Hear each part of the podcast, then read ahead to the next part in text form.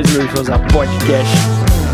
Caramba, faziam duas semanas que eu não gravava, velho, ou mais até, umas três semanas sem gravar. Mas isso por motivos de férias, por motivos de lazer. Sim, mas hoje eu voltei e não voltei só. Até a trilha mudou, vocês estão ouvindo aí, tem trilha nova. E eu tô na presença aqui de pessoas incríveis, diretamente da Irlanda, de Dublin. Ó a polícia passando, sensacional. Diretamente de Dublin, da Irlanda, o príncipe do judiciário, o meu amigo de longa data, o cara que, que mora aqui do meu lado, mas eu não vejo sempre. Ele, parafraseando o poeta, leva a vida dos irmãos, essa de bater cartão, o famoso Crisão. Salve, Crisão! E aí, José, tudo bem, cara? Prazer estar aqui participando do seu podcast. Oh, beleza, mano. Prazer ter você aqui, meu velho. Saudades. E também, vamos lá, diretamente de San José, na Califa. A sensatez em pessoa, querida por todos, odiada por ninguém. Sara Belloni. Não tenho tanta certeza disso, não, mas prazer estar aqui, Josi. Obrigado pelo convite. Pô, valeu, Sara. Valeu, obrigado. Aliás, 8 horas de, de distância, de, de fuso horário não é fácil, né, velho? É, o dia pra mim acabou Você tá almoçando agora aí? É, agora uma hora da tarde, né? Já fiz a faxina matinal, agora tô. O dia tá começando Pô. ainda pra mim. Pô, que bom. Aqui, aqui já estamos já subindo pra cama já. E, e agora, por último, mas não menos importante, diretamente de Porto Cales, cidade do Porto, ele, o Cavaleiro Templário do Oeste Paulista, a sabedoria encarnada, o rei delas, Guilherme Boscoli. Boa noite, Jota. Boa noite, é um prazer estar aqui conversando com você. Fala, Guizinho. Vocês gostaram dos adjetivos aí? eu tô me segurando pra não dar risada, cara. Ah, pode rir, velho. Vai rir mesmo. Eu, eu levei tempo pra pensar nisso aí, cara. Eu juro, eu falei, cara, eu não vou estragar a apresentação do cara, eu não vou dar risada logo agora. Não, o Cris teve até, até citou uma música nessa aí. Toma música, Emicida. Emicida, pô. Ai, caramba. Mas olha, é... cara, como eu tava falando para vocês antes da gente começar a gravar aqui, essa ideia de, do podcast, né, era para mim começar a gravar sozinho, eu queria ficar sozinho, gravando sozinho.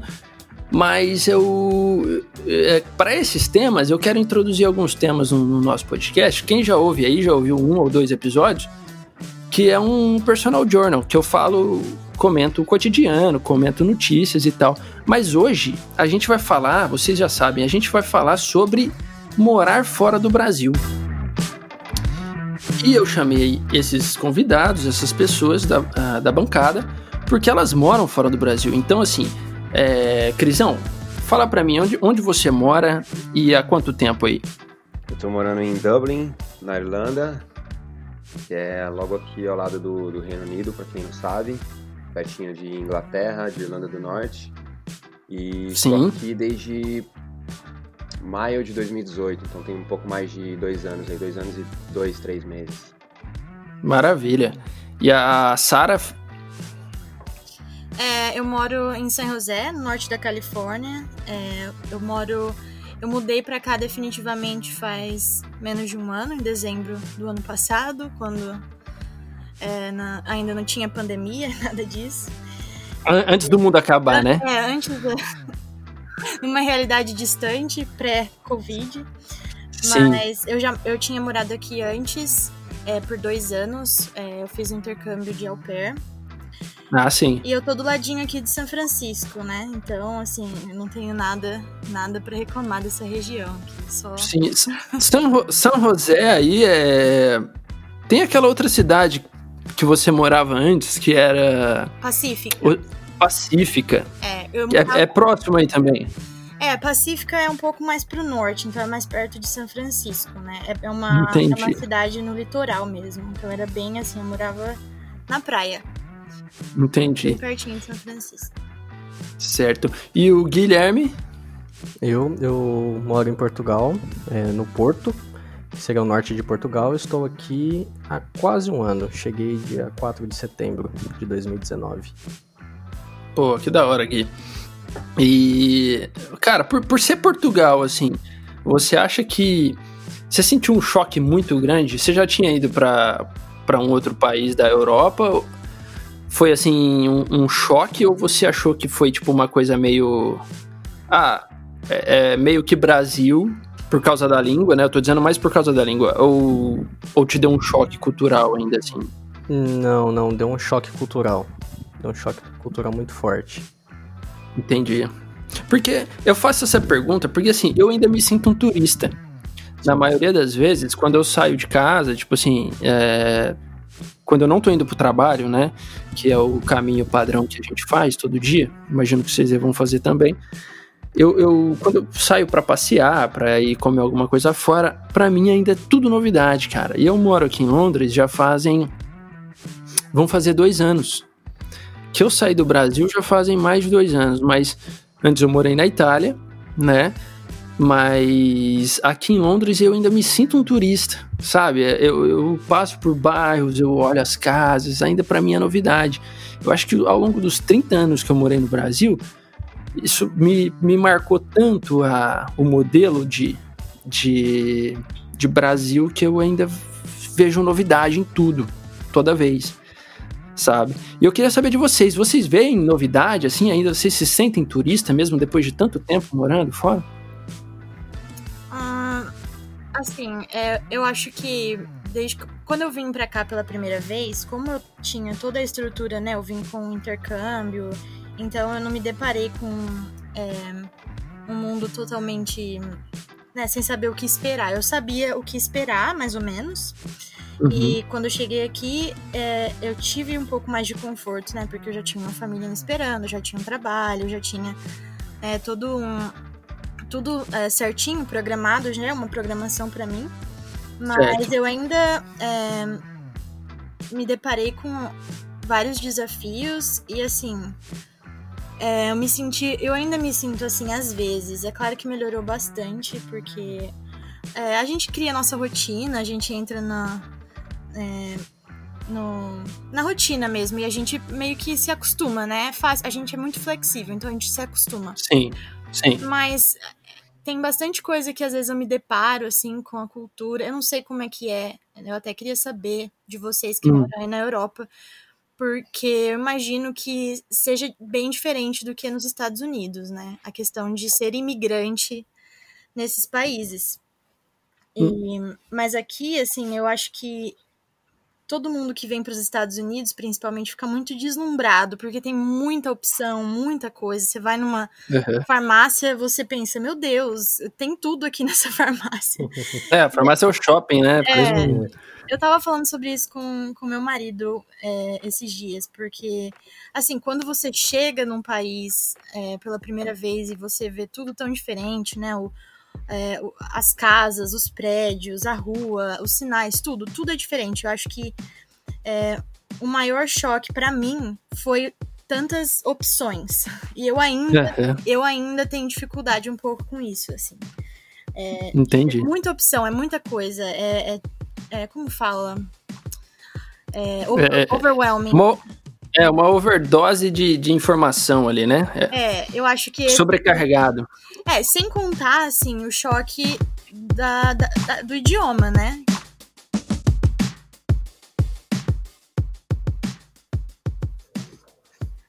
E, e, e, você, Cris? Você se sente um, um turista ainda em Cara, Dublin? Esse, ou... um, esse é um tópico bem legal, assim, porque por um bom tempo, isso foi algo, foi meio que uma pedra no sapato, assim, para eu conseguir me sentir à vontade, conseguir colocar a cabeça num lugar e, e, e fazer, fazer planos aqui, uhum. porque eu demorei um pouco para me sentir em casa. Eu me senti não só um eu ainda me sinto turista aqui, com certeza. Não, é, isso eu quero saber. Hoje em dia, assim, você sai na rua, quando você não tá indo pro trabalho, se sente um turista, assim, na maioria das vezes, eu... quando você vai, está de lazer, né, andando por aí? Já mudou bastante, Josa, já mudou bastante, mas é, eu ainda me sinto turista, não me sinto 100% uhum. em casa aqui. É, uhum. Mas já mudou, porque às vezes eu paro para refletir. Falei, cara, como que era há dois anos passar por aqui? Eu, eu ficava vislumbrado com a paisagem, que é totalmente diferente. É, questão, isso é muito, né, cara? O clima, a questão do, das casas, de como que é, principalmente aqui, é, na região central de Dublin, as casas são muito parecidas umas com as outras, são muito iguaizinhas, assim. Sim. E, eu olhava aquilo, eu achava o máximo, aquelas casinhas laranjas e, e é. tudo, tudo, muito verde. E, e, e, e, e, você perde um pouco disso porque o ser humano é um ser adaptável. E, as, é. e você entra numa rotina de passar todo, todos os dias pelo mesmo lugar, de vivenciar todos os dias ali as, as mesmas coisas. Você perde um pouco uhum. desse, desse encantamento na questão do lugar em si, da, da, da paisagem, daquilo que você vê todo Sim. dia. Agora, sentir-se um turista, eu continuo me sentindo um turista, com certeza. Quando eu saio para visitar algum algum lugar uhum. diferente, assim, uma, uma, uma, cidade mais afastada de Dublin, especialmente porque, cara, as pessoas aqui, elas todas se parecem muito. Elas têm, é um. Biotipo, elas têm um biotipo um padrão irlandês de, de, de ser, assim, de se vestir e de, de parecer, de como ser. Fisicamente. Como, fisicamente, fisicamente, exato, fisicamente. E, e, e, cara, a gente não se enquadra nada nisso. Assim, nada, né? de, de, olhar, você já sabe, não, esse cara é um turista e eu continuo, assim, me sentindo um pouco. É. E você ia perguntar, Sara? Você ia perguntar alguma coisa? Não, eu ia falar que é exatamente isso. A gente se sente confortável no que é familiar pra gente, né, na nossa rotina, mas quando a gente sai, tem essa sensação de que, tipo, ok, esse não é meu país, né? Caso eu tenha é. eu tem muito disso. Exato. Eu sinto isso também, sinto isso. E, e, e Gui, você consegue é, ver uma. Você consegue sentir esse. Se sentir em casa ou você ainda acha que assim, fala, pô, estou meio turista aqui? Não, é, é, é, O que eu penso é que não é bem como turista. Hoje eu me sinto como um imigrante. A gente não cria certo. identidade com o local. Né? Então Boa. não existe histórico, né? É, é. A gente sabe que se tiver na minha cidade natal, em tal lugar, tem que tal coisa. Então aqui, quando você precisa de alguma coisa um pouco diferente, você precisa comprar ou ir em algum local, ou até um médico, que é o mais simples, uma consulta particular, uhum. você fica meio perdido. Uhum. Né? Uhum. E a questão da língua, por mais que seja o português, existe é, muita diferença. Né? Uhum. Até pouco tempo atrás eu tive em Madrid, eu me sinto muito melhor falando arranhando um espanhol do que conversando com o português de Portugal. Parece que eu tô lendo o alto da barca do inferno, sabe? é. Então, assim, a gente não, não tem uma identidade criada ainda. Então, às vezes passa num bairro diferente, tudo é novo. Uhum. É, Sim. É, não, não há um é, costume, é né? Os costumes são diferentes, né? É. é. é principalmente Exato. a limpeza também, né? Exato. Olha, quando eu morava na. Eu morei um tempo na Itália, uns quatro meses, em, em Palermo, no, no, sul da Itália. Que, aliás, assim, a Sicília é um, é um lugar que eu sou apaixonado. É, a Itália é apaixonante. Sei, o Cris já teve a chance de ir lá. O Sara e o Guilherme eu não sei. Mas quando vocês forem lá, com certeza vocês vão se apaixonar também. Questão da limpeza. É, Brasil, assim, a gente compara, eu não quero ficar comparando com o Brasil, né? Mas é, é o único parâmetro que eu tenho, né? É, Palermo era até um pouco sujo em alguns, em, a, em alguns bairros, em algumas regiões.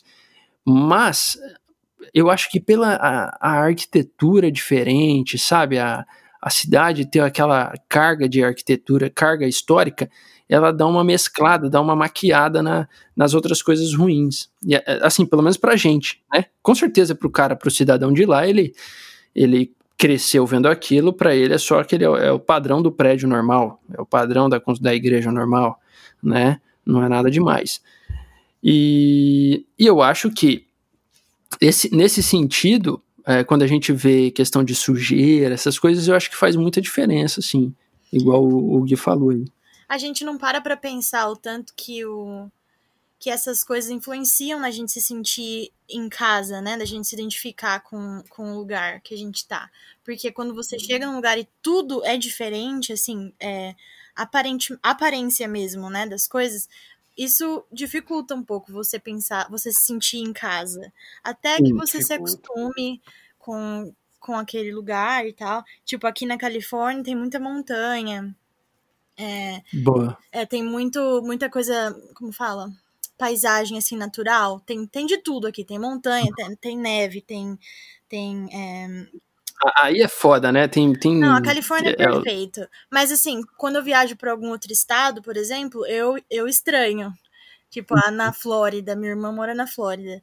E lá... Flórida é embaçada. Desculpa quem é da Flórida mesmo. Não, eu também não gosto da Flórida. Mas assim, lá é tudo muito. É... Existe muito também esse choque de estado para estado aqui nos Estados Unidos, né? É, até, porque, até, porque é um país, até porque é um país tão grande quanto o Brasil, né? A gente pode ver a diferença cultural e, e de, terri, de territorial mesmo que a gente muito. tem no Brasil de sul a norte e, e Estados Unidos é a mesma coisa. Muito. Sim. Existe muito essa diferença. Na Flórida, tipo, o layout, assim, é tudo muito bonito, assim, tudo muito limpo. Eles têm muito essa questão de ostentar, sabe? De... E é diferente. Aqui na Califórnia ninguém tá nem aí, todo mundo. E na Flórida não fala inglês, né? Ah, não, na Desculpa Flórida é espanhol. É, é engraçado. Não é zoeira, cara. Os caras falam em espanhol e português, velho. Não, eu, quando é eu fui sério. pra Flórida, eu me senti no Brasil. Todas as vezes que eu vou pra lá, eu me sinto no Brasil. Você vê Assim, esses, a última vez que eu fui para lá foi em junho. É, e eu, eu vi uma, assim, um centrinho que tem várias, tem um mercado brasileiro, tinha uma livraria evangélica.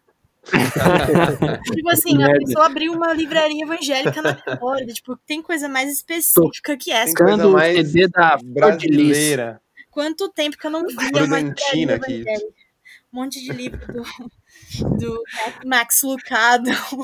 Puta que pariu, velho. Então, Até... é, assim, lá é um Coisa... lugar onde, onde eu, eu, eu entendo porque tanta gente do Brasil vai para lá, é justamente por conta disso, né? Porque não muda é. a questão do clima, é muito mais fácil de se adaptar num é. lugar como a Flórida.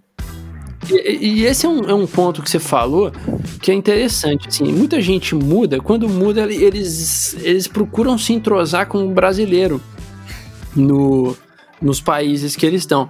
Eu entendo que, por exemplo, se você muda para a Flórida, é quase que, um, que uma regra, né, velho? Você vai ter que. Você vai ter que entrosar com o brasileiro, porque tem a, a, a, o percentual é muito grande.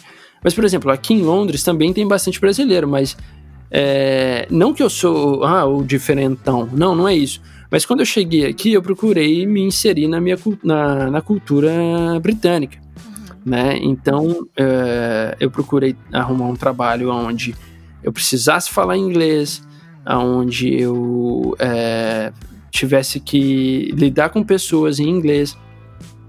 Sim. E para viver o, o, viver uma imersão mesmo no país real, né? No, no, no idioma real deles aqui.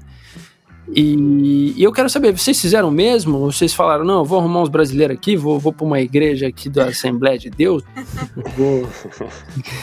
Eu acho que isso faz toda a diferença. Eu dava aula de inglês no Brasil e eu sempre falava para os meus alunos, né? Que a, uhum. a, forma mais fácil, aliás, a única forma de você aprender um idioma, né, no caso o inglês, é você se expor ao idioma. Né, completamente, completamente. Então, assim, é, você mudar para um país onde o, o idioma é, é, inglês e você procurar é, a todo momento um brasileiro para você conversar em português, eu acho assim, essa não é a forma mais eficaz de aprender o Exato. idioma de se, e de se inserir no, no ambiente, né? Quando eu cheguei é. aqui, a minha experiência, eu caí direto numa família americana. Então eu não tive hum. tanto a, a opção de, de procurar. Mas eu procurei, assim, porque não era nem uma questão de falar português, era uma questão de.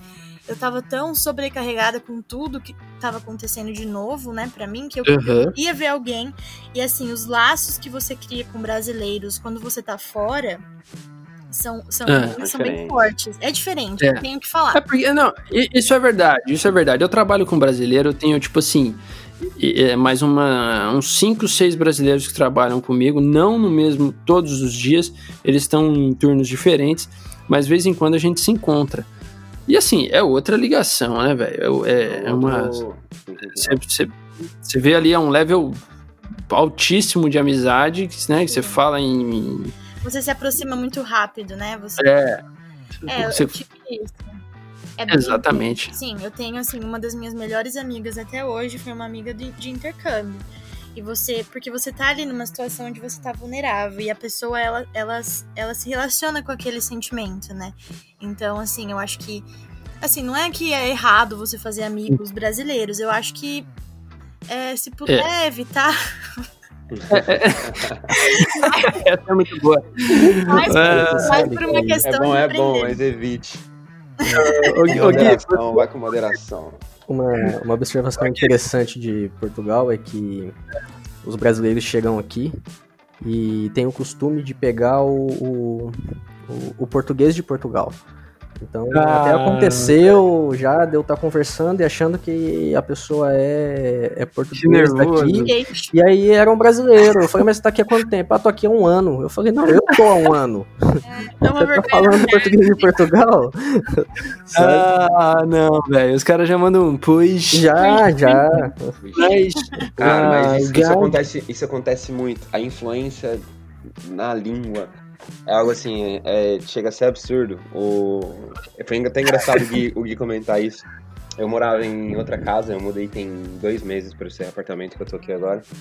Eu morava em uma casa bem maior do que hoje e só tinha bastante gente morando comigo. Eu tinha um casal de amigos que a gente ficou muito amigo com o passar do tempo. A gente Uhum. dividiu a casa por um ano, um pouco mais de um ano, e eles eram de Santa Catarina, só que a família deles eram toda, toda, era toda do sul. Já começa a falar cantado já. E aí, cara, eu conversando com eles, depois de alguns meses, eu me via falando, vá daí, tu não vai então? E, e aí, então, guri? É, mas isso acontece. Eu morei um- uns anos em Curitiba e eu peguei um pouco do piado. Você pega, você pega. Não adianta. Mano, Aqui né? O, Eu ia pra Curitiba e ficava um, um final de semana, eu saía de lá falando é, é, sotaque, sotaque curitibano, velho. Sim. O próprio Sai. inglês aqui, o próprio inglês aqui é muito diferente. O, o sotaque, a- algumas palavras, a, a relação que a gente tem do português do Brasil com o português de Portugal vai ser o inglês daqui com o inglês americano, por exemplo. O Josa Sim. sabe disso, porque o inglês no- de Londres também. A questão do, do sotaque e de algumas expressões e palavras também vai mudar. E o. E você aca- querendo ou não, você acaba pegando. E os meus amigos daqui mesmo, de que são irlandeses, às vezes eu solto alguma expressão com o sotaque daqui, eles dão risada, eles falam, meu, tá, É. tá- tá muito idêntico, tá muito igual e tal. Mas é engraçado isso que a gente acaba pegando mesmo. Sim, é assim, eu, eu fui educado, criado, é, ensinado, né, no, no- numa escola de inglês, que eu não vou falar o nome aqui, porque ainda não, não tá pagando patrocínio pra gente, né? É, numa escola de inglês americano, então eu falava, aprendi a falar o, o inglês americano, né, water, ah, Uhum. e outras o- coisas. A influência, Better. a influência que a gente tem, a americana que a gente tem desde É. criancinha, por conta de E- filme, música, E aí quando eu cheguei aqui, cara, o, no primeiro escola dia. O cara, eu fui colocar a minha mala no, no ônibus que levava até o, o tipo como se fosse um a rodoviária da cidade aqui e tal. E que ele já sai do aeroporto pra cá. E aí eu coloquei, aí o cara falou assim, aí eu vi que tava molhado o assoalho do ônibus assim, onde coloca o- no bagageiro, né? Aí eu falei assim, é, o, que, o que que é isso aqui, né? Tem- Tipo assim, eu não sabia se era gasolina, se era vômito, que porra que era. Aí eu, eu falei assim, mas o, o que, que é isso aqui e tal? Aí ele falou assim. É, it- it's what? What? Aí eu, eu falei, o quê? É, what? What? Aí eu, eu perguntei pela terceira vez, ele falou, what? Aí eu falei, what? Aí eu falei, I'm sorry, man. Aí ele falou assim, it's water. Aí eu falei, puta, water, tô ligado que que... Aí eu falei, puta, é water, né, velho? E esse dia foi o gatilho. E aí, a partir daí, eu comecei a perceber todo mundo, assim, falando... O cara, os shortcuts, né? O cara falando assim... É... Better. Ah, I feel better. E aí, tipo assim, ele tava falando que ele se sentia be é, better, melhor. E aí tinha alguém que falava better. Mas aí, essa- essas pronúncias, essas coisinhas, até eu pegar tudo isso, cara, isso, né, que eu te falei, Sara, que a gente ouvindo ia falar mais pra frente, é isso aí, cara. É, isso, eu sofri muito com essas, essas pronunciazinhas, assim.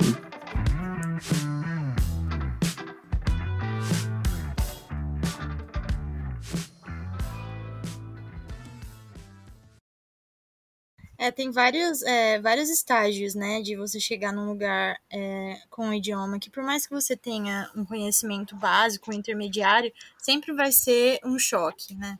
E tem, uhum. assim, o primeiro estágio que é onde você, você sabe, mas você fica nervoso, você se sente. É, é... Ah, eu não sei a palavra para falar overwhelmed, eu não sei. Overwhelm é sobrecarregado. É, sobrecarregado. Desculpa. e você tem, você se sente assim meio assustado e tal, e daí você não consegue uhum. se comunicar, você tem dificuldade de se comunicar o básico. Depois que você passa dessa fase, você você tem dificuldade em se expressar, ser, uhum. ser quem você é. E é, é, demora um pouco até você se sentir confortável no idioma uhum. para você ser você. E enquanto isso não acontece, é muito difícil, assim, é porque você é, quer conquistar as coisas, você quer ser é, ousado, quer uhum. ser corajoso, quer ir atrás das coisas, mas o, o, idioma é uma, é uma puta de uma barreira. E a gente se sente muito limitado e vulnerável a isso, sabe? Por mais que Exato. eu tenha chegado aqui com, com o inglês, assim, é, intermediário, eu fiquei uhum. cinco meses com medo do mundo. Até eu me sentir mais confortável com o idioma. Eu acho que essa é a, a principal barreira, assim. Eu não sei em relação ao Guilherme como que foi para ele a questão é, no, em Portugal, né? Deve ser um pouco mais fácil nessa questão do idioma. Devem uhum. ter outros desafios que, que, que provavelmente você enfrentou, mas aqui nos Estados Unidos, e eu imagino que também na, na Europa, em alguns países da Europa onde se fala inglês, o idioma é assim a principal, a principal barreira, né? Entendi. E esse é, é, é, verídico, Guilherme? Isso aí bate aí mesmo? Sim, sim. É assim, eu não, eu não peguei muitos costumes de falar. Eu uso quando eu preciso usar, quando estou uhum. me comunicando com algum português, mas é mais porque eu não gosto mesmo. Mas uhum. algumas coisas, assim, é muito diferente, né? Então, por exemplo, vai despedir... Você parece o Atila falam... falando, mano. Vou interromper. eles falam, tipo, adeus. Tipo, ah, tô indo embora da faculdade. O, o coleguinha fala Deus. Você fala, pô, ou eu vou morrer ou ele vai morrer. Então, alguma coisa vai acontecer nesse tempo aí. Né? É... é natural, né? E, Caramba! Sim, é, é, bem arcaico mesmo, né? Tipo, cheguei aqui e aí fui perguntar que eu queria ir no banheiro. Tipo, hum. banheiro, eles ficam olhando assim, meio estranho. Aí até eu aprender que era casa de banho Puta. Aí demorou. Aí você fala, ah, por favor, posso usar a casa de banho? Você fala, parece que eu vou tomar um banho, né, no, é. no restaurante, né? Você, é, existe um preconceito com brasileiros no, em Portugal? Sim, sim, existe. Existe? Até, existe, existe. Porque brasileiro é brasileiro, né? Tem, tem, tem fama de fazer né? coisa errada, né? É, não, não, então, não é nem essa questão, é que a gente sempre dá um jeitinho para tudo. Jeitinho brasileiro, né? e, eles, e, eles, são muito assim, é o preto no branco, é o certo pelo certo mesmo, entendeu? É. E eles não abrem mão disso sabe? Eles são bem lógicos. Que é o certo, né? é, né? que, tipo é, assim, exato, é que é o certo. Por exemplo, você vai passar fora da faixa, o, o, o, o carro que tá passando vai buzinar para você. Aí você uhum. vai falar, por que que buzinou? Porque você tá fora da faixa, entendeu? Uhum. Não é, é muito. São coisas lógicas que para eles funcionam e pra gente a gente nem tá ligando, né? Dá um pouquinho de vergonha alheia, né? Quando você vê brasileiro sendo brasileiro. É. tipo, eu, quando eu vejo brasileiro aqui fazendo brasileirice, eu fico com uma vergonha alheia. Assim. Aqui também, um aqui também. Aqui tem bastante. Principalmente na região central de Dublin, você vê bastante brasileiro, porque é onde se concentram as escolas de inglês. Uhum. E, e aí você vê bastante brasileiro por aqui. Então é. Às vezes você vê algumas coisas assim que, pô, o cara me sai de lá pra vir fazer passar vergonha aqui, pô. Pois é, isso, isso só reforça o estereótipo que o Brasil, negativo que o brasileiro tem, né, no exterior. Exato. Exatamente esse jeitinho brasileiro, que é visto assim, tipo. uma coisa que eu fiquei chateado foi que, assim, uma vez um cara no meu trabalho, ele falou que quando fala de brasileiro, ele acha que a gente vai vender droga. tipo assim. É, vai passar aí, a perna, alguma coisa assim. Mas como eu sou um cara muito assim. É, eu não sei, assim, da, da minha qualidade desse, desse para te falar, mas um cara vingativo, eu eu falei, eu tinha um, uma boa ofensa para retrucar para ele. Foi assim, foi uma coisa amigável. A gente estava tomando uma cerveja no, no, no, bar da firma, inclusive, né? Porque eu trabalho numa cervejaria e tem um pub dentro da cervejaria. E aí a gente terminando o expediente, tomando uma cerveja lá tal. E aí ele falou assim alguma coisa, é, ah, porque não sei o que. A gente tava zoando, falando de imigrante e tal. É, aquela velha piada, né? Fala, ah, a gente veio roubar seu, seu trabalho e tal, não sei o quê. Uhum. Aí ele, ah, vocês fazem um trabalho que a gente não quer fazer e tal. E ele tava lá fazendo. Mas, enfim. É, aí ele falou alguma coisa assim: ah, é porque quando fala de brasileiro, a gente já pensa que, que vocês vendem drogas, não sei o que e tal. Tipo, zoando, zoando, assim, na, na boa, zoando, aquela ofensa amigável. Uhum. Aí eu falei assim: é, então, quando fala de inglês, aqui vocês não transam entendeu? não toma banho, não cuida do é, As mulheres acham que vocês é tudo gelado, vocês não transam, vocês não gostam de transar, velho. Aí, tipo assim, a galera ficou meio. Já que galera... falar de estereótipo. Tipo assim, né? assim, foi meio pesado, tá ligado? Mas foi real. tipo assim, ah, você vai falar das drogas que, que, que, que, o BR vende? BR nem vende droga aqui, velho tá ligado? Os caras, né? Pô, os BR vêm pra cá, vêm pra trampar, mano. Tá tirando. Mas daí, daí eu falei isso assim, ficou meio assim. Mas a galera deu risada e, tipo assim, concordou. Foi aquela, aquela verdade doída, né? Mas tava todo mundo bêbado, então passou reto. Então não, não teve muito problema. Mas é, mas eu estranhei muito, Joso. É, foi o primeiro impacto que eu tive, porque foi quando eu saí do aeroporto e fui pegar o metrô. Uhum. E aí não tinha cancela, não tinha é, cobrador, não tinha nada, absolutamente nada. Caramba. Era só um postinho com, com a maquininha que você passa por contato ali e entra no, no metrô. Então, assim, eu, a gente sai do Brasil não tá acostumado com isso. A gente tá acostumado tá, com grade no portão, você entendeu? Com, com segurança. É. Então, assim, é, é uma impressão, né? Você fica meio até atordoado, né? Você é. em volta, será que eu entro? Será que eu não entro? É isso tô mesmo? Certo, tô errado, toda essa é. liberdade. O que eu pago? e outra, outro costume muito interessante, pelo menos é daqui de Portugal, não sei se, se no resto da Europa é assim, é, as pessoas saem para almoçar numa segunda-feira de serviço e eles tomam, tipo, cerveja no almoço, vinho ah, isso é. e e é natural, que no Brasil é bem mal visto, né? Ninguém toma uma, ah, uma é. de cerveja no almoço e vai trabalhar, né? É, aqui, por exemplo, aqui pode. Atenção. Aqui pode. Cris, tá na escuta aí? Tô, tô, tô ouvindo, tô ouvindo. Então, beleza. É, aqui pode dirigir, cara, acho que até com uma pint, que é uma pint é uma medida de 600, 600 ml. Ah. 550 ml de, de, de, de cerveja você pode dirigir tranquilo, sem, sem, BO, sem BO. Que, puta, é meio litro de cerveja. É, é, é. é, é litro pra caralho. Então, a, mas uma coisa, isso é bem interessante, porque nem quando eu fui pra, pra, pra Alemanha, era muito comum, cara, ver gente, assim, de todas as idades bebendo na rua, de velho, novo, né? Isso, eu costumo dizer que isso assim, por exemplo, igual a gente tem costura de é, costura, cos, é, costume de alambique no Brasil, né, onde os nossos avós faziam pinga no fundo de casa e tal, é, aqui existe a cultura do da cerveja. Da mesma maneira, quando eu fui para a Itália visitar uns parentes da minha esposa, no norte da Itália, o cara chegou com um barrilzão de vinho assim tal. A gente falou, caralho, que porra de vinho é esse tal. Aí ele falou, não, eu que fiz aqui. Eu que fiz aqui no, no, no fundo de casa. Aí a galera ficou assim, chocada, mas você que fez?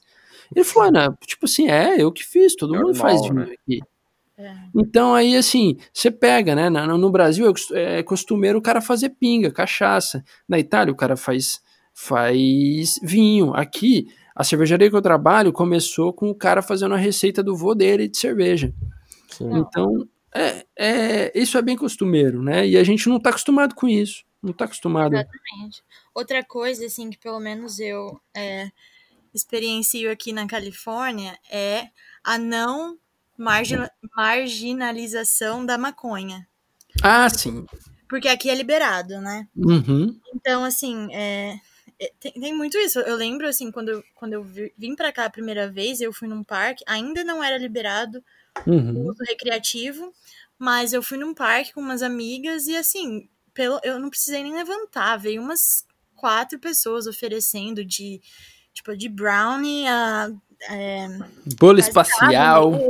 É, tudo que você imagina, assim, tipo, você não precisa nem nem procurar, chega até você, né? Eu fiquei bem, bem horrorizada, assim. Eu, mas agora eu já até me acostumei, assim. Qualquer lugar que você vai aqui, do nada sobe um cheiro de maconha. É. E, e assim, falar, falar isso. É, na Irlanda também é legalizado, né? Não, na verdade não. O uso recreativo não é? ainda não é. Ainda não é legalizado, e mas assim, na rua é meio que comum você você encontrar alguém usando, assim, como se fosse normal, mas não é, não é uhum. é normal. Ah, entendi. Bom, é, se eu falo uma coisa dessa, assim, para os meus amigos, para minha família no Brasil, isso é visto, assim, é muito mal visto, né? Porque no Brasil é, só marginal mesmo que usa maconha. É. E, Ai. assim, é um horror. Eu fui pro, pra Prudente, é, depois que eu fiz o intercâmbio e voltei para Prudente, eu tava num parque e a, a polícia estava andando de moto, assim, no meio do parque, procurando por grupinhos de pessoas que possivelmente estavam usando maconha. e assim, eles, é, eles são extremamente radicais, né? Isso é uma coisa que eu já não tô mais acostumada. Eu penso assim, cara, relaxa. É. Eu acho que assim, essa, essa a gente pode discutir até no outro episódio, né? Falando nesse contexto de, de, outra, de outros, outras sociedades. Mas maconha nem é droga, né, velho? Na verdade é, é isso. Droga, é tudo natural. É, é mas enfim. também é legalizado. É legalizado? É, é. Aí. O uso, apenas o uso. Aí, maravilha. Então, é, gente, partindo para a próxima questão aqui, é, quando é que vocês decidiram mudar? Assim, responda para mim sucintamente.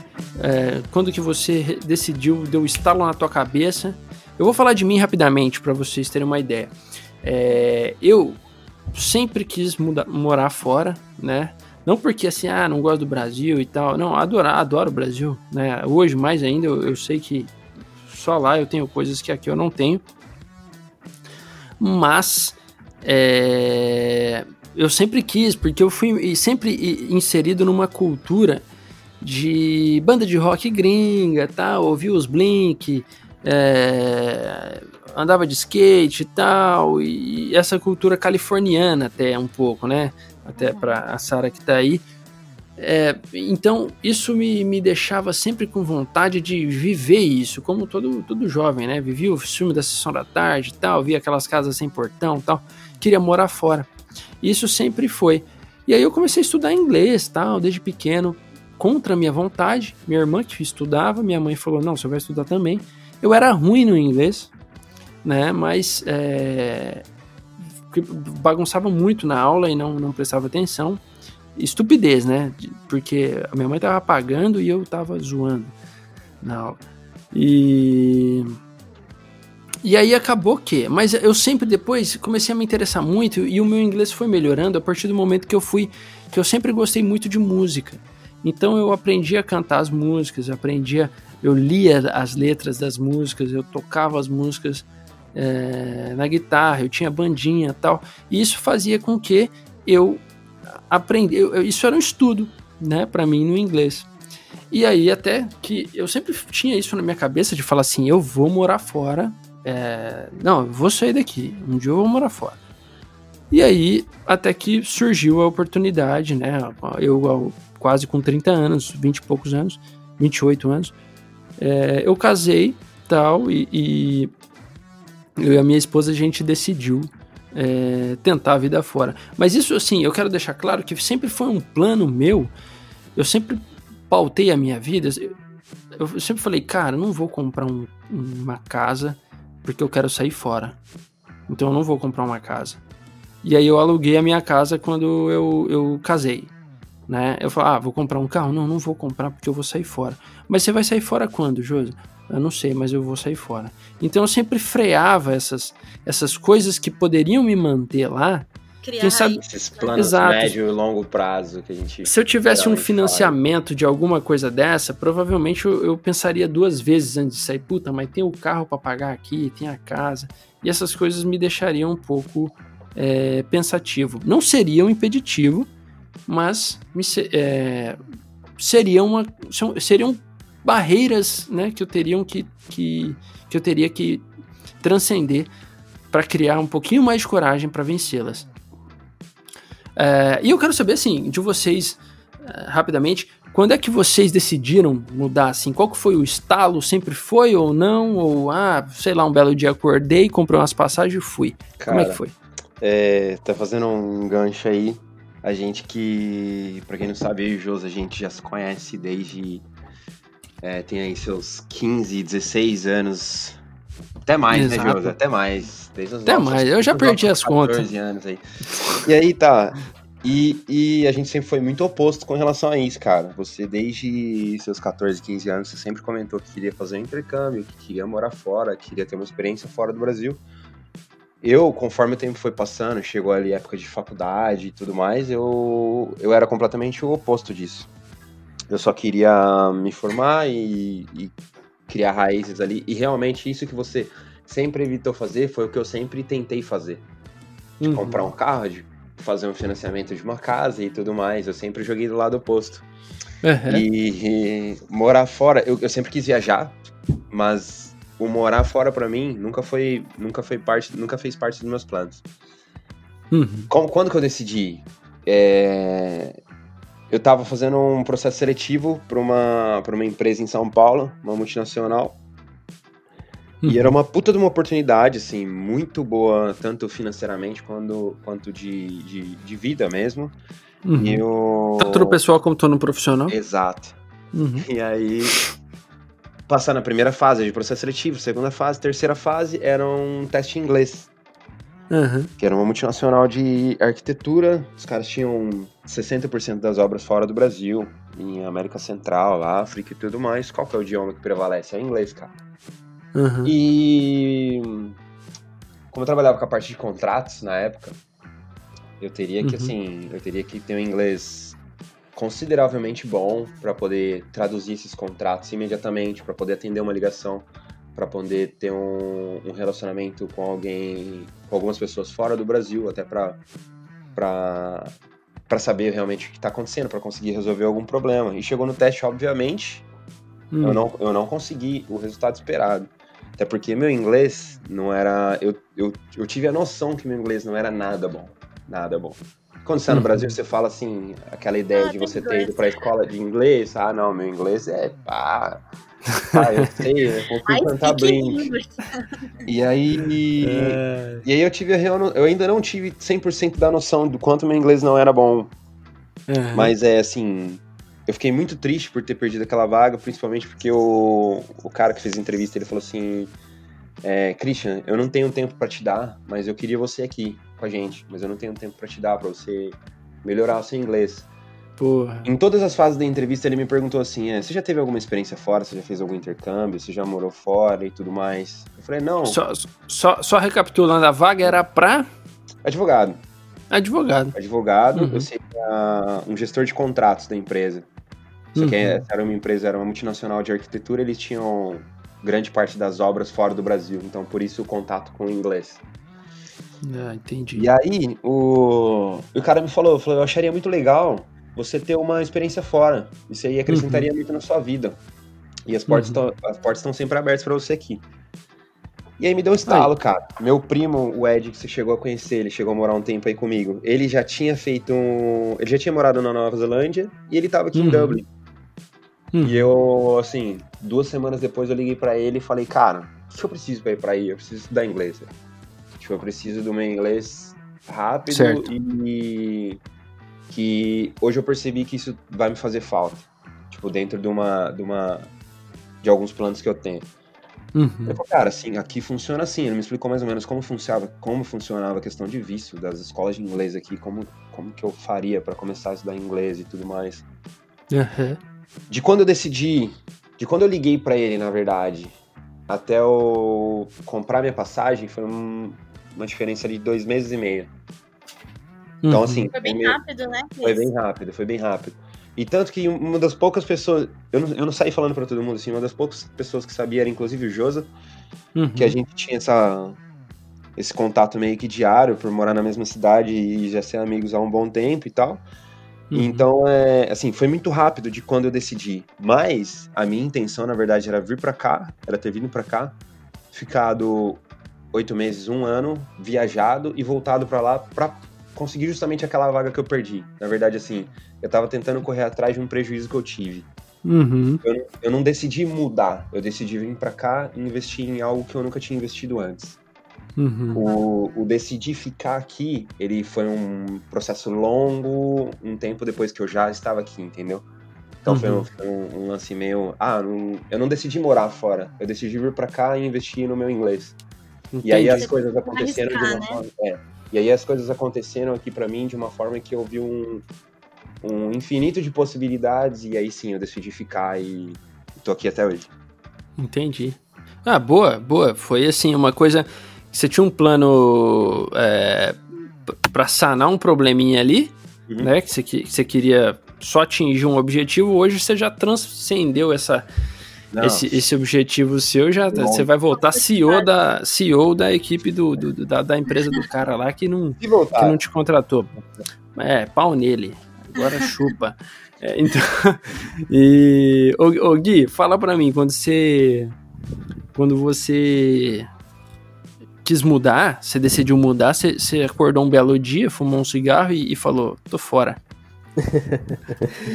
Não, na verdade, é, primeiro que eu comungo da, da, da, mesma, quase a mesma história que você, Josi.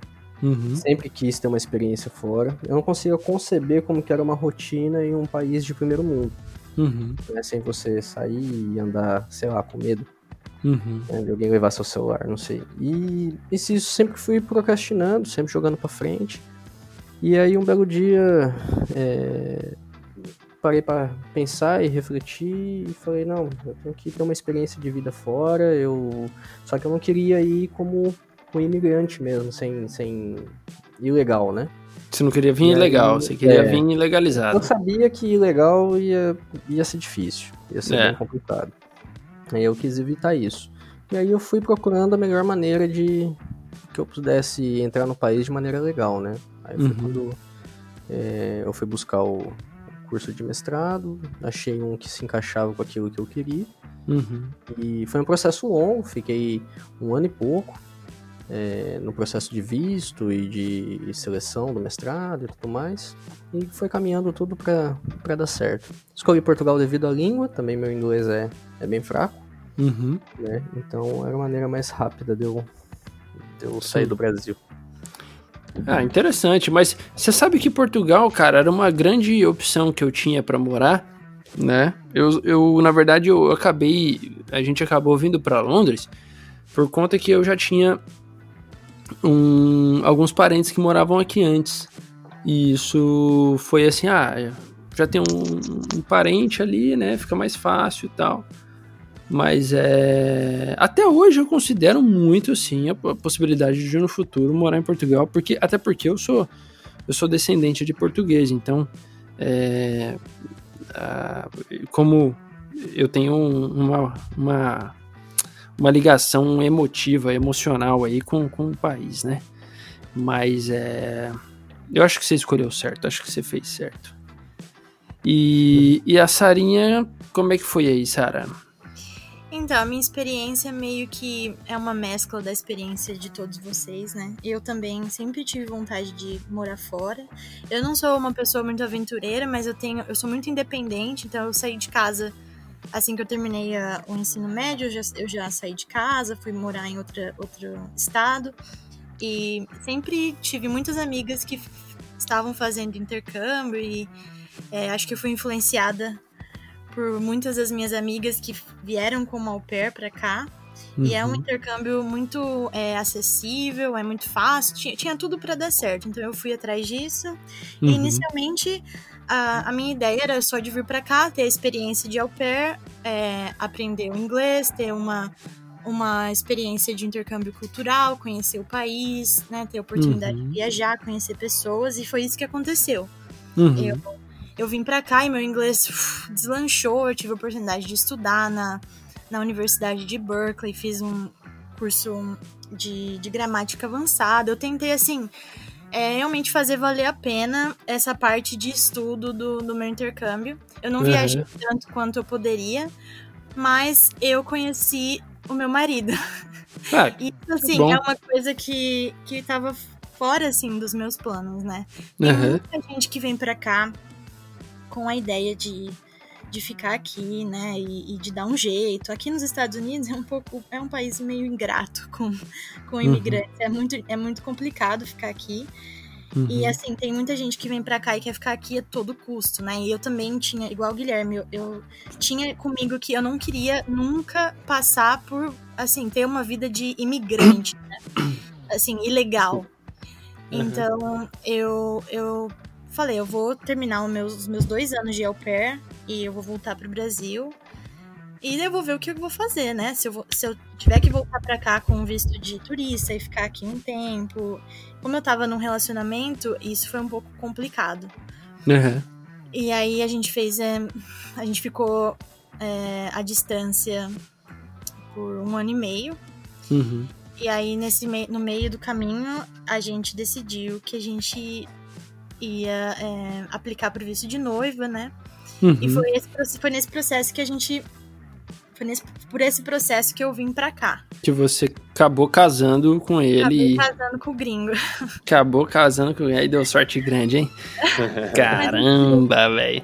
Mas, ó, é, é, então, assim, basicamente a, a sua. O, como quando você decidiu mudar, então foi bem antes, né? Foi quando você decidiu. O princípio foi. Ah, vou fazer um processo de. Um, de vou trabalhar de au pair, né? Foi aí eu que você começou. Eu tive a intenção de morar aqui. É. Assim nunca vim pra cá pensando, uhum. ah, é aqui mesmo que eu vou ficar, eu vou dar uhum. um jeito. E nem quando eu tava com ele, eu não pensei na possibilidade de né, ajeitar um casamento. Pra, ah, marcou, pra marcou. Pra facilitar, pra facilitar me, ficar aqui, né? Isso Ainda bem que rolou, senão ia chamar você de, de, de besta. o nosso processo foi muito assim, foi muito natural, né? Ah, que e, bom. Assim, é, foi, é, bem, é bem burocrático, né? Sim. É bem difícil. É genuíno, foi genuíno, né? Você casou porque realmente gostava, não por conta da, da intenção. E, e assim, é, por, é interessante é, falar sobre isso também, porque é, ainda assim a gente passa por. Eu não tô aqui legal, eu ainda uhum. tô no processo de de é, residência, né, permanente. Eu tô ainda fazendo, né, toda a papelada. Uhum. Mas ainda tem é, esse preconceito, assim, das pessoas. Eu sei que, assim, mesmo num tom de brincadeira, né, as pessoas acabam falando, tipo, ah. É. Casou com gringo e tal. É. Mas e você acha que, que o povo fala isso aí? Assim, você ouve de americano falar isso pra você? Então, Ou só de brasileiro? eu escutava isso muito no Brasil. Eu escuto isso muito de brasileiro. Ah, não, mas de Brasil. é. Aqui a gente, a gente tá assistindo não. aquela. Vocês conhecem aquele show Nine Day Fiancé? Ah, eu, eu já ouvi falar. É, é um show que é basicamente é, fala sobre a trajetória desse, de todos esses casais, né? Uhum. Que, aplicam para esse visto de noiva, que é o count. Uhum. E assim, a gente tá assistindo esse show e, e, eu tô horrorizada, porque realmente tem muita fraude, assim, né? E tem. tem. E tem assim, eu já eu sofri preconceito aqui por ser au pair, porque tem um preconceito contra au pair. É. E aí tem o um preconceito contra au pair que arruma um gringo. É. Então, assim, é, é complicado. Tipo, eu, eu não gosto de pensar na, na minha situação é. como uma, uma coisa tipo, ah, tive sorte de arrumar um gringo, alguma coisa assim, entendeu? É. O que aconteceu, aconteceu. E eu tô feliz de estar aqui e. É, uhum. é, eu ainda me sinto. Eu acho que eu sempre vou me sentir como uma imigrante, né? É mesmo quando eu tiver a é. minha cidadania. Eu acho, eu acho que esse, isso com o tempo passa, né? Porque aqui em Londres eu acho que já é diferente aqui, porque aqui em Londres tem muito imigrante né? Então, assim, eu trabalho com lituano, polonês, romeno, italiano. E aí, tipo assim, acaba que com inglês mesmo eu trabalho um ou dois ali, né? E isso talvez porque seja Londres, mas eu acho eu, eu, eu sei também que nas outras cidades, em algumas outras cidades, tem muito imigrantes. Mas é, Londres é uma cidade assim, você senta, no, você senta no metrô, tem uma mulher de burca do seu lado, do outro lado tem um transex de roupa de latex, tá ligado? E aí, e aí assim, isso é muito, isso é muito chocante assim no começo, mas depois você fala, caralho, que máximo. Porque as, é, são muitas pessoas iguais, é, diferentes vivendo vidas iguais, né? Vivendo as mesmas, as mesmas coisas vocês morando aí na Europa, eu perguntei já pro Guilherme, né?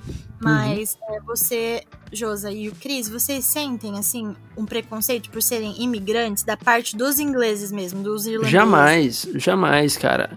Eu é. sempre fui muito, muito. Eu não, nunca sofri nenhum preconceito por ser brasileiro. Pelo contrário, o, eu digo assim, um 100%, 100 de, de, de, de certeza, todos os ingleses que eu encontrei eles é, que eu interagi até hoje, que eu trabalhei, que eu fui numa loja, que eu fui num restaurante, inglês mesmo, é, foram muito, muito, muito, é, sem, sem exagerar, muito gentis comigo. Né? E, Cara, eu vou falar, é, eu vou falar de uma maneira geral dos irlandeses, trabalho com, com alguns irlandeses e tal, e eles acham muito bacana o fato de eu estar de eu tá aqui com a finalidade que eu vim e tudo mais. Tipo, a galera acha, meu, eu acho uhum. super bacana você fala uma, uma língua diferente, tipo, eu não falo nenhum outro idioma, eles ficam muito impressionados com eles, isso. Eles não falam outros idiomas, não, entendeu? Tipo assim, o inglês ele só fala inglês, cara. Exato, exato. Ele não e... fala nem espanhol. Então você, você, você fala lá, você consegue conversar com seu amigo em italiano, que nem, eu, eu, eu, eu, tra eu, trabalho numa fábrica de cerveja, e aí no final da, do, do, expediente a gente pode beber uma cerveja no bar. E aí, por exemplo, eu tenho o amigo, meu amigo italiano, eu converso em italiano com ele. No, com o meu amigo brasileiro eu converso em português, e com o cara inglês eu converso em inglês. Eles ficam chocados. Como que você conversa em, todos, em todas as línguas assim? Eu falo, pô, e por que, que você não conversa? Entendeu? É. o, o, mas é só completando, mas eu já tive algumas experiências ruins aqui sim. Ah, teve o cara que deu um murrão na tua boca. Ah, lembra do DLC? Tomei um socão na boca uma vez aqui em um pub do irlandês. Conta essa história aí. Como assim, Cris? Conta rápido, ah, conta rápido pra gente partir pra próxima. Basicamente, o cara acho que não foi com a cara de alguém na, da rodinha que eu tava, a gente tava comemorando aniversário ali, na hora de ir embora. Se liga nessa, Guilherme. Na, na hora de ir embora, todo mundo pegou sua, sua, sua blusa, sua mochila, tava muito frio, era um pouco antes do Natal, assim.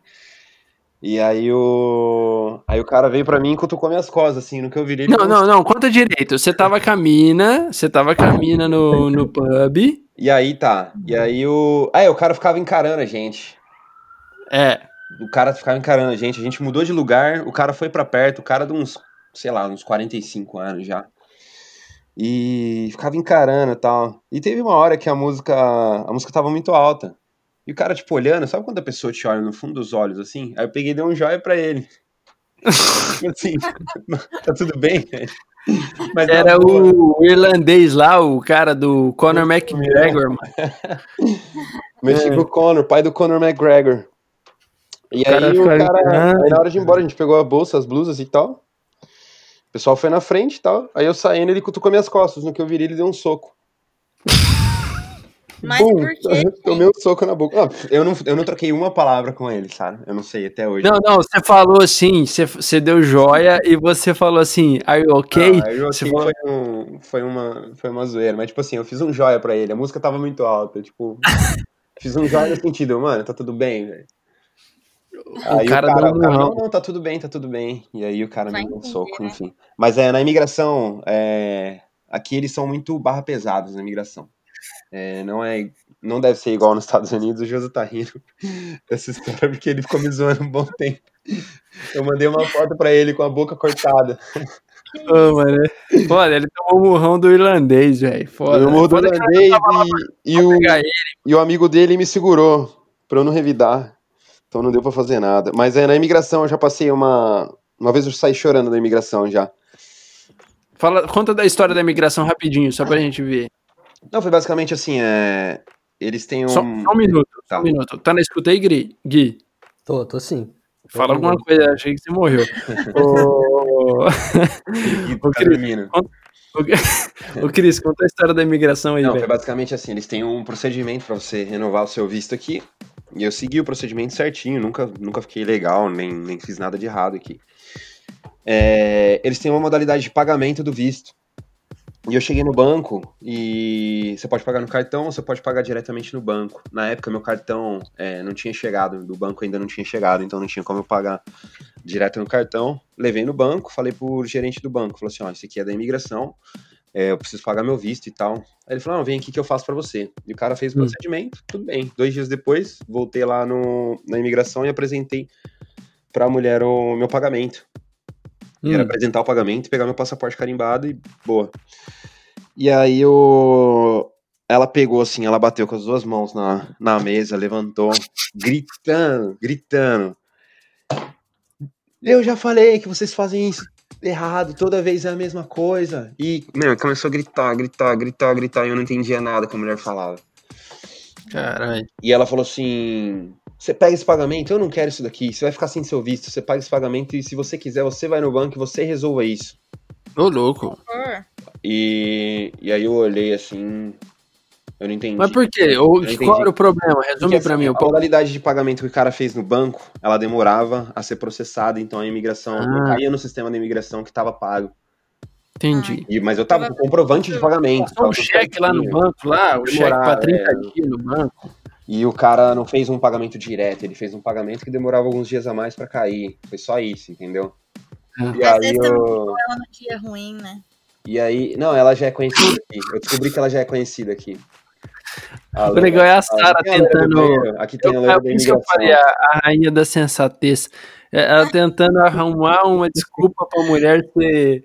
ser não, não é, sabe tá ligado? Tipo mas assim, ela acabou, ah, não, mas ela acabou, ela, ela acabou comigo de um tanto que eu saí de lá chorando na imigração. Acho que foi a única vez, assim, que eu. Eu falei assim, que merda, parece que você tá indo pedir um favor, entendeu? É triste, você é faz triste. tudo certo e parece que você tá indo pedir um favor. Pois Não. é, mas sabe por que, que eu falo isso? Porque eu também tive uma experiência recentemente na imigração e foi, assim, na mesma semana que, que o Josa me convidou para fazer parte desse podcast. Então eu falei, eu tenho que falar, eu tenho que falar sobre isso. Fala porque aí. eu nunca me senti como uma imigrante aqui, né, no sentido pejorativo da palavra.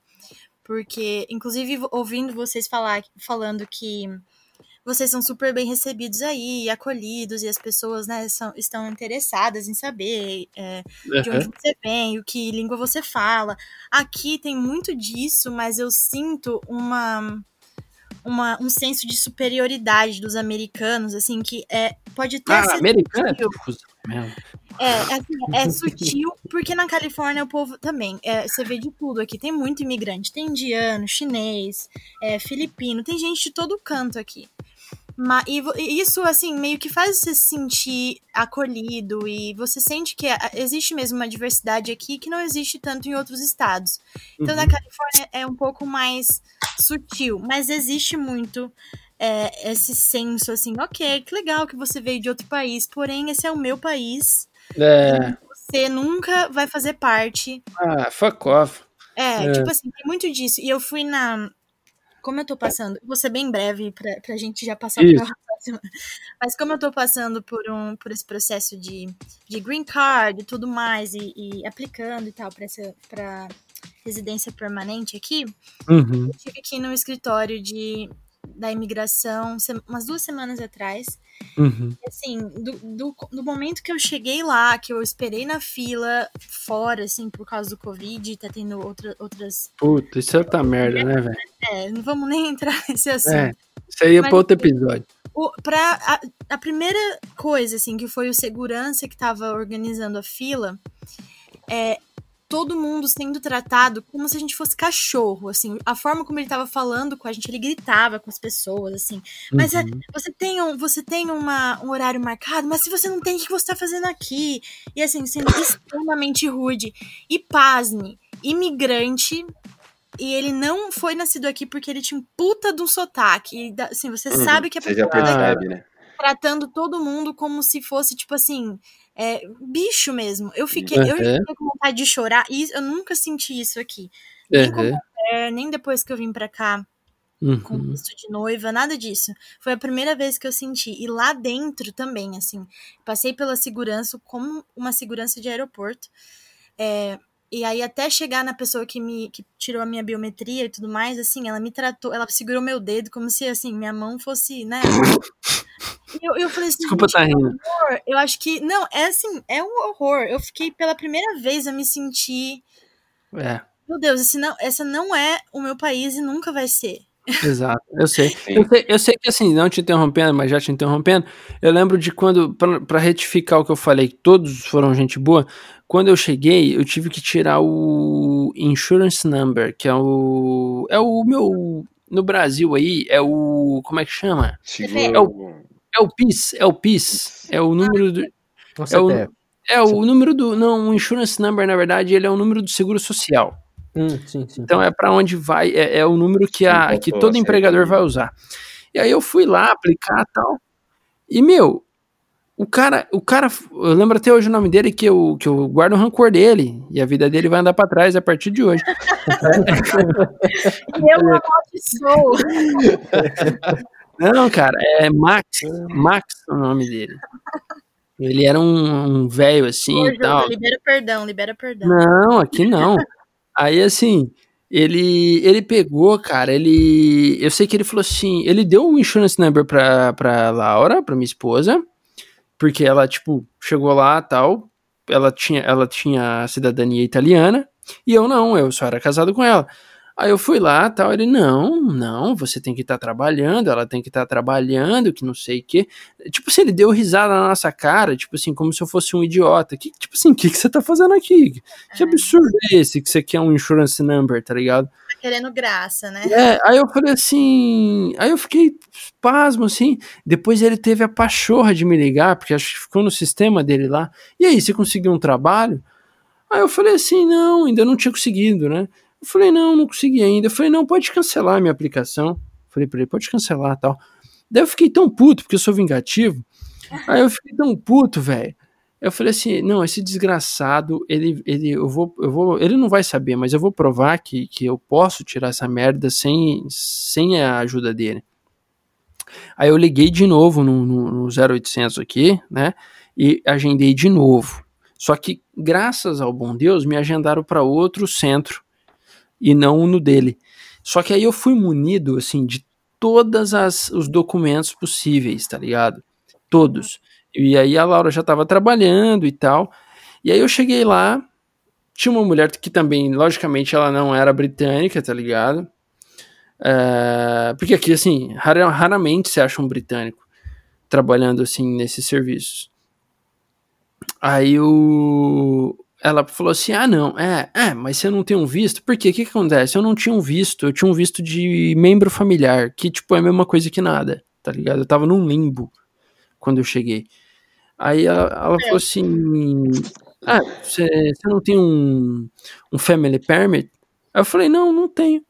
Ela falou assim: nah, então não vai dar para você tirar esse. Não vai dar para você conseguir o seu insurance number eu vou precisar da sua certidão de casamento traduzida e juramentada. Eu falei, tá aqui. Eu tinha, tá ligado? Uhum. Traduzido e juramentado, no, pro, traduzindo para o inglês e juramentada. E apostilada. Aí ela, tipo, ah, ah, eu vou precisar de um olerite da sua esposa. Eu falei, tá aqui. Ah, eu vou precisar do contrato da sua esposa, do trabalho dela. Tá aqui. Ah, eu vou precisar da saber se a sua cueca é azul. Eu falei, tá aqui. Tá ligado? tipo assim, tudo que ela pediu, eu tinha, velho. Tudo, tudo, tudo. Eu já fui munido de tudo. Aí ela, tipo, meio contrariada, assim, ela fez o bagulho. E aí eu consegui. Porque isso, sem isso, eu não conseguiria arrumar um trabalho é, legal. Entende? A gente e... tem que ficar sempre na defensiva, né? É, então, assim, isso, é, isso, isso foi um problema no começo que eu falei assim. Pô, eu não tô aqui legal, tá ligado? Quando eu entrei, o cara me deu um carimbo lá de membro familiar, mas o carimbo ele não me, não me dava muitas vantagens, hum. né? Ele, para mim, conseguir tocar minha vida socialmente, era necessário que a minha companheira primeiro começasse a dela. O que é um absurdo, né? Simplesmente porque ela era cidadã europeia e eu ainda, eu ainda era o brasileiro. O brasileiro. Mas enfim, isso foi uma, uma. Esse cara, eu guardo o rancor dele. Né? E guardo o rancor também.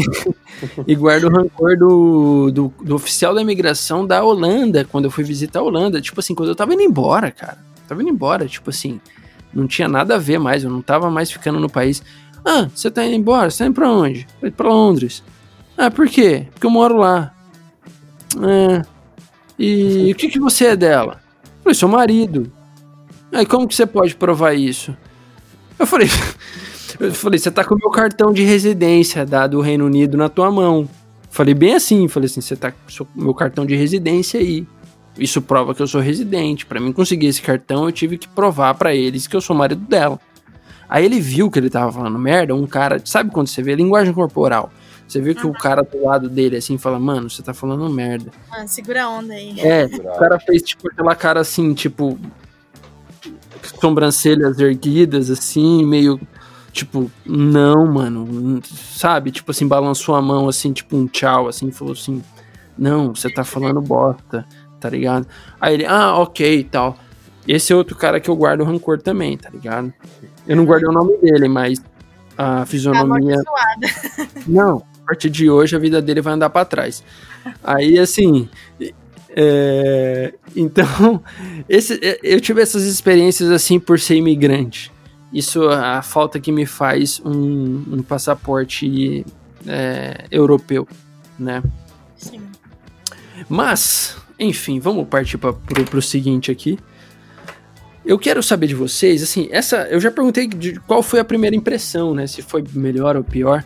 Bem sucintamente, a, a, minha primeira impressão foi assim, foi de choque, eu fiquei chocado. Eu falei, ah, caralho, que porra, que negócio massa. Fiquei abismado, porque é um. O que mais me choca aqui é a arquitetura. É uma coisa que eu mais acho massa são a, é a arquitetura dos países da Europa, do país que eu moro aqui, da, da Inglaterra. Eu só com inveja das fotos que vocês postam. É. Sim. Eu nem vou nem comentar sobre a última viagem de vocês, porque isso gerou até briga aqui. Não, cara, é uma coisa. Isso é uma vantagem de morar na, na Europa que você consegue comprar, tipo, passagem baratíssima e viajar. Num curto, assim, uma... curto espaço de tempo, você tá é. em qualquer país aqui uma hora de voo, duas horas de voo e, e, e, você consegue conhecer um lugar totalmente diferente.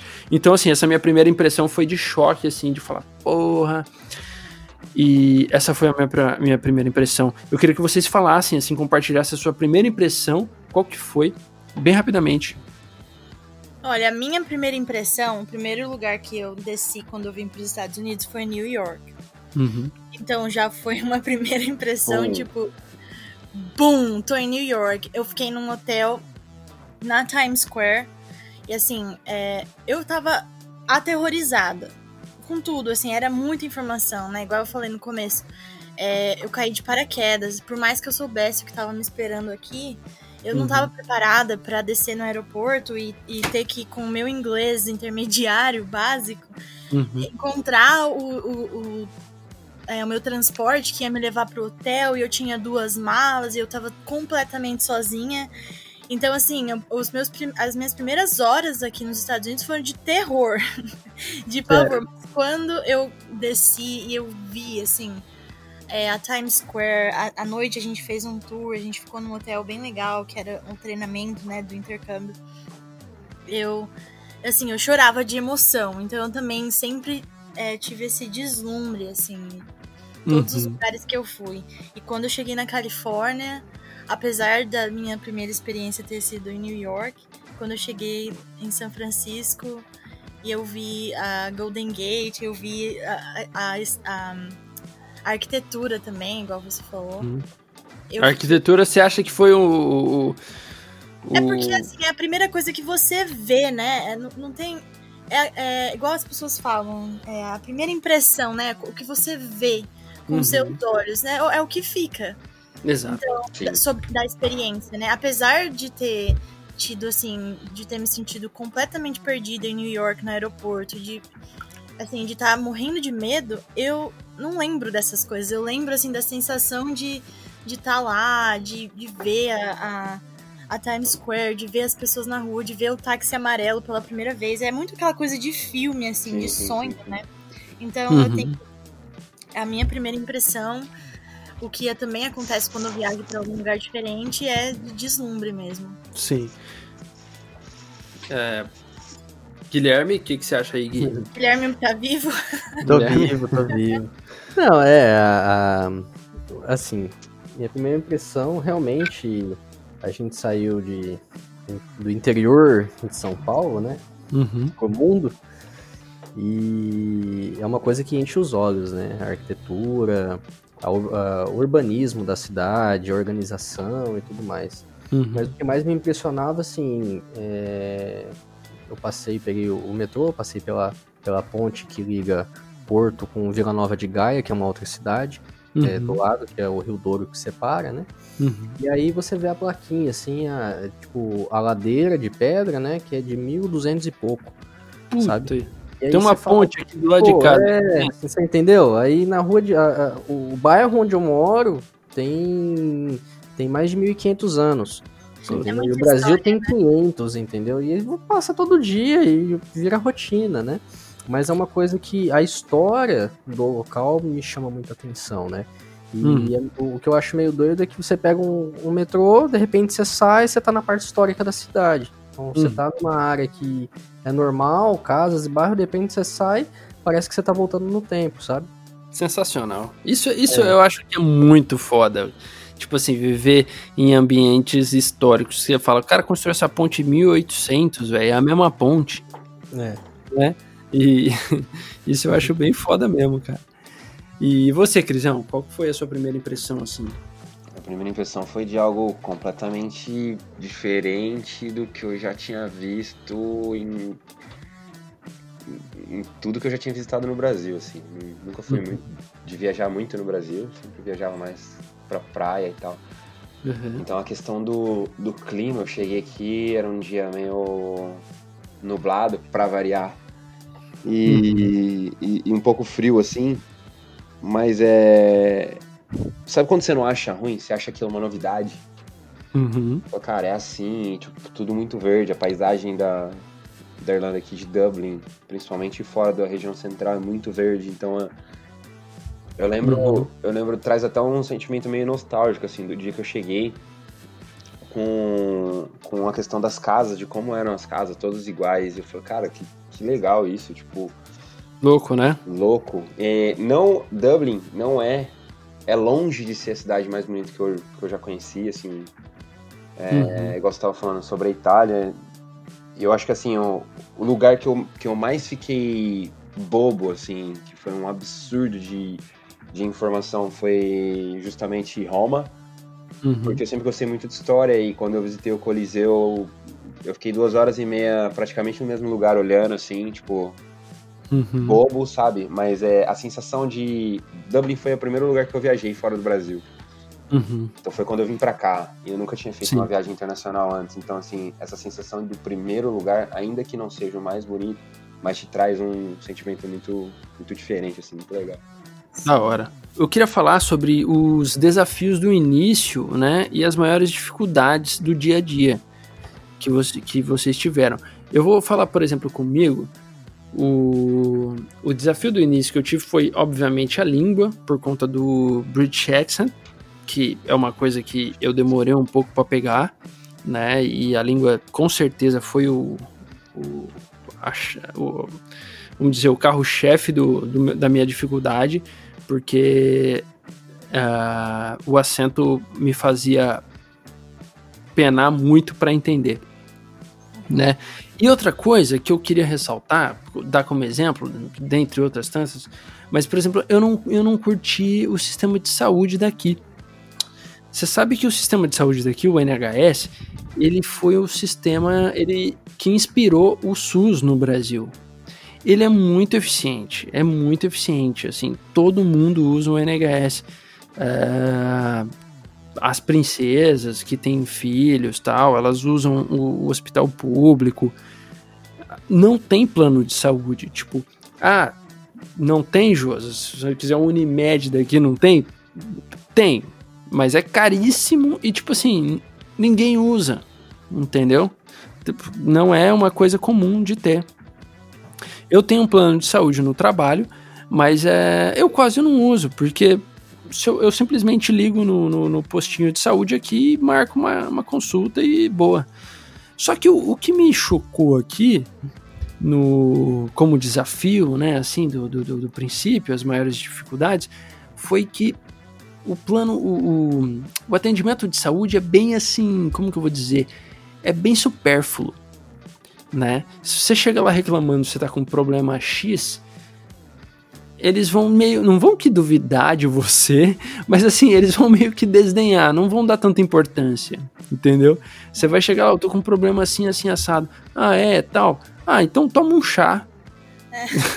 Acho que é câncer, aí te passa um Tilenol. É, é. Não, aqui assim, é tudo paracetamol e ibuprofeno. São os únicos coisas, as un, os únicos medicamentos que você consegue comprar na farmácia. Até lente de contato precisa ser por prescrição médica. Tudo, tudo por prescrição médica. Impressionante, cara. Então, assim, não tem remédio free, assim, você chega numa, droga, numa drogazil e pega os remédios nas prateleiras. Não tem. As farmácias aqui tem a Boots, por exemplo, que é parece um shopping. Você é, acha tudo de cosméticos, você acha é. tudo de. Você acha máquina de cabelo para cortar cabelo, acha a porra toda. Bote salva-vida, o que você quiser. Brinquedo mas você não acha. É, brinquedo para criança, mas você não acha remédio assim fácil, entendeu? Então, isso me deixou um pouco puto, assim, porque eu falei, cara, tô passando mal aqui, tô com. Várias vezes aconteceu isso, né? De eu passar mal, a minha esposa passar mal tal, a gente pro médico. Você tem que ir pra emergência, o cara vai lá, mede a pressão tal. Se não tem. Se você não tá morrendo, não tá cuspindo sangue, não tá acontecendo alguma coisa muito séria, espera, vai para casa, toma um chazinho, vê amanhã. Amanhã você vai estar tá bom. Se não tiver. É, e... já pede um monte de exame, né? Exame de e o pior de tudo é que no dia seguinte você tá bom, velho. Entendeu? Mas no Brasil, os caras já não, já te mete uma endoscopia. Ah, não, já baixa a calça aí, vamos enfiar um, um ferro no teu rabo aqui, ver o que, que tá rolando. é foda. Mas é meio que, que, que, o que a gente quer, né? A gente quer falar, não, eu quero fazer todos os exames possíveis aí. É. Então, assim, isso foi uma coisa que me chocou bastante, cara. Aqui não tem muito isso, não. Aqui, assim, é poucas ideias, tá ligado? Mas, em contrapartida, por exemplo, é, se você precisa de um remédio controlado, ah, eu preciso de um remédio para tireoide, por exemplo. O, você pode é, pegar esse remédio de graça, remédios assim que são life condition, que são por que te dão condições de vida, né? Como é que fala? É, que, remédio que você tem que tomar regularmente, senão você morre. Tratamento. Sim. É, de tratamento, eles é, você pode pegar de graça na farma, em qualquer farmácia, sem custo algum. Né? Então, isso acho que tem no Brasil também, em alguns lugares, né? Tem farmácia do povo tal, essas coisas. Mas é, isso eu achei muito bom, cara. O que já é o oposto aqui, né? Porque aqui o sistema de saúde não existe. Não existe uhum, saúde. Uhum. Se você passar mal e tiver que ir pra emergência, você é melhor você morrer. Porque a conta que vai chegar depois pra é, você. Milionário. Você vai querer Aqui não, é... tem, não, não, não tem o SUS assim? Você falou, oh, não, não. Quero, eu, tô, eu tô passando mal, preciso no SUS. Não tem? Não, não existe. O que existe aqui são o que eles chamam de walk-in clinic, que é você não precisa marcar horário, você não precisa necessariamente ter nenhum plano de saúde. Uhum. Você vai lá e o médico vai te atender, mas assim, você vai pagar um absurdo. Caralho, velho. Eu nunca não tive plano de saúde aqui. O intercâmbio me deu plano de saúde e agora eu te, também tenho plano de saúde através do, do Jonathan. Mas. Mas meio que faz parte do, da vida do cidadão ter plano de saúde aí, né? É a mesma coisa do cara pagar água, pagar luz, ele paga também um plano de saúde, né? Pra você ter uma ideia, eu pago é, 40 dólares por semana no plano de saúde. Então, tipo assim, é, é caro. É caro é caro. E, tipo assim, aqui tem, tem várias questões. Assim. Se você precisar, por exemplo, é, se você passar mal, for uma emergência e você precisar de uma ambulância, você uhum. pode esperar, tipo assim, 6 mil dólares, uma coisa assim, absurda. Puta que pariu, é melhor morrer, velho. O Jonathan já quebrou. O Jonathan quebrou o pulso uma vez num show. E Não, dá umas três semanas que sara. a conta, se ele não tivesse plano de saúde, teria ficado, tipo assim, é, 30 mil dólares, assim, tipo, é muito dinheiro, é uma coisa absurda, entendeu? E daí o plano, ele, ele cobre. É, mas é, isso é uma coisa que você, aqui nos Estados Unidos, você se sente completamente desamparado. Nossa. Questão de, de saúde. Nossa. Mas e, qual que era a pergunta? É, é, é, que era dificuldades, né, do, do dia a dia e tal, é, é, as maiores dificuldades do, do desafio que você encontrou no início, né, eu falei que, que era essa, uma coisa que eu não, não me habituei, assim, muito bem, era o sistema de saúde, você, você, você retificou isso aí, né? O... É, eu acho que, assim, a maior dificuldade para mim foi o inglês, sem dúvidas. Uhum. Sem dúvidas. Até eu me sentir confortável para me virar sozinha, tive que abrir conta de banco, tive que uhum. tirar meus documentos, tive que tirar car é, carteira de motorista, tive que me virar. Uhum. A passar por todas essas situações foram com certeza os meus maiores desafios aqui. Uhum. Mas são coisas assim que eu sou grata por ter passado, porque me, tipo, me fizeram te, que eu te molda também, né? Totalmente. Entendi. É uma experiência assim que não tem comparação.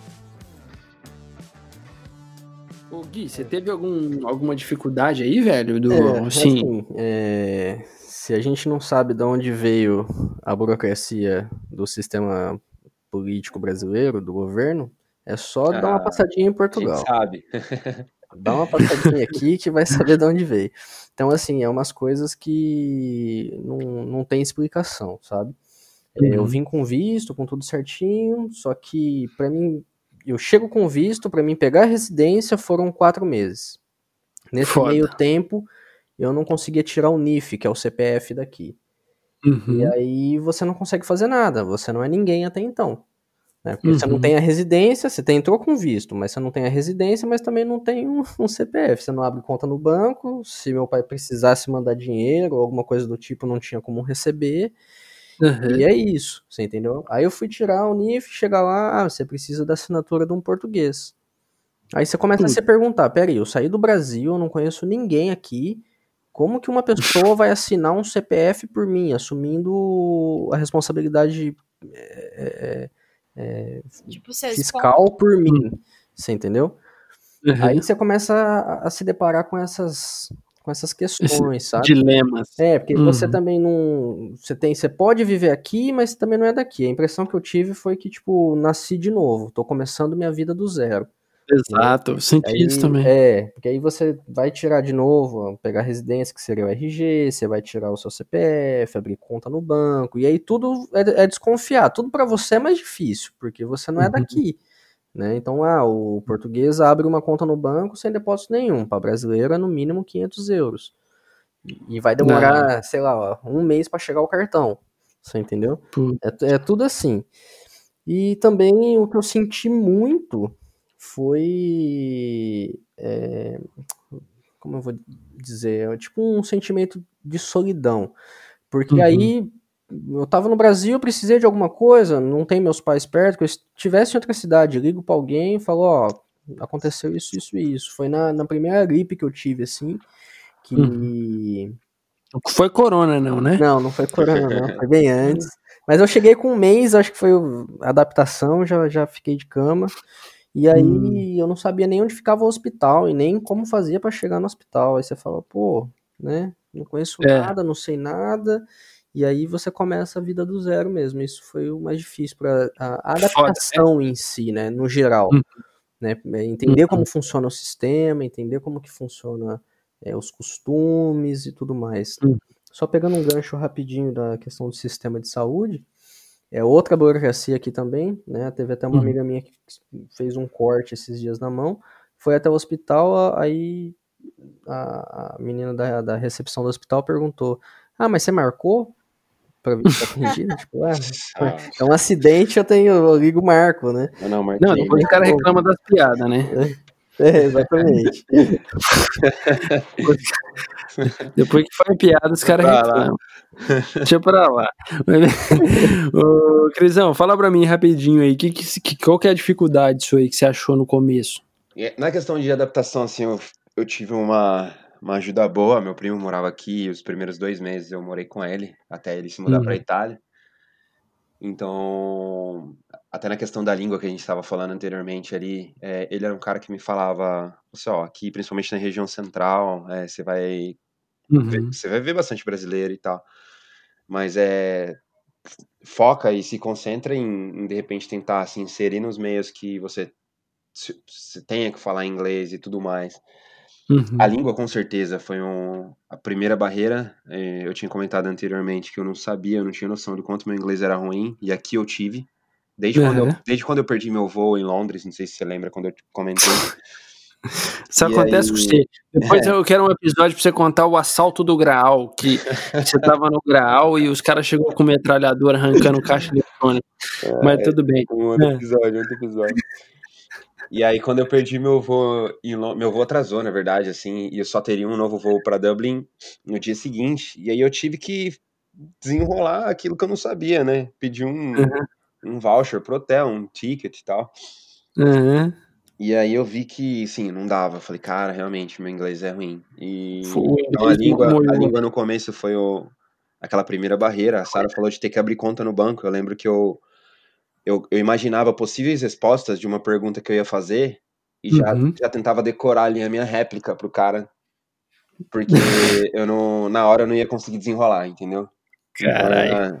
É, é, é, as dificuldades básicas, assim, mas é, meu primo também me ajudou bastante, me apresentou Sim. muita gente, que hoje são até meus amigos, e hum. eu tive uma ajuda boa nesse sentido. O que pesou para mim, assim, foi quando eu, é, eu reparei na o estilo de vida eu não vou falar nem de qualidade de vida, porque isso eu acho que é relativo, é muito relativo. Mas uhum. o estilo de vida que as pessoas levam aqui, a gente tá acostumado ao quê, Josa? Em, eu tô lá em Prudente, morava com meus pais.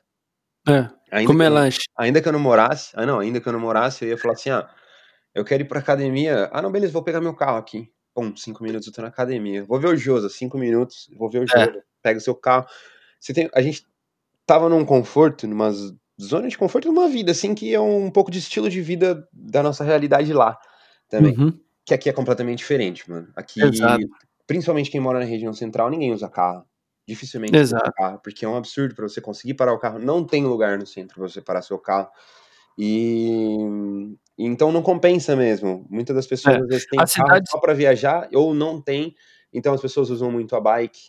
Então hoje, é. hoje para mim é o transporte público que é eficiente, público é, que, que funciona. É, hoje para mim é muito comum. Eu tenho uma bicicleta e eu, uhum. é muito comum assim as pessoas terem bicicleta e uma bicicleta boa, porque porque eu uso. Uhum. Entendeu? E Exato. um patinete elétrico, que aqui começou é. agora bastante também. Uhum. Mas é esse, essa diferença do estilo de vida ali eu, eu senti bastante no começo, cara. Entendi. cara, tipo, aqui, porra, eu tô andando mais a pé do que eu já andei na minha vida. Mas aqui é, é normal para é. as pessoas, entendeu? Tipo, e, e isso... vai andar a pé e, e, e aqui... Ah, não, outra coisa. Uma coisa que mais... Até hoje, hoje eu sou mais acostumado com isso, mas é... Às vezes eu olho assim dá um pouco vontade de chorar até. O, uhum. clima, o clima aqui. Aqui é a Ilha de Lost. Ilha de Lost.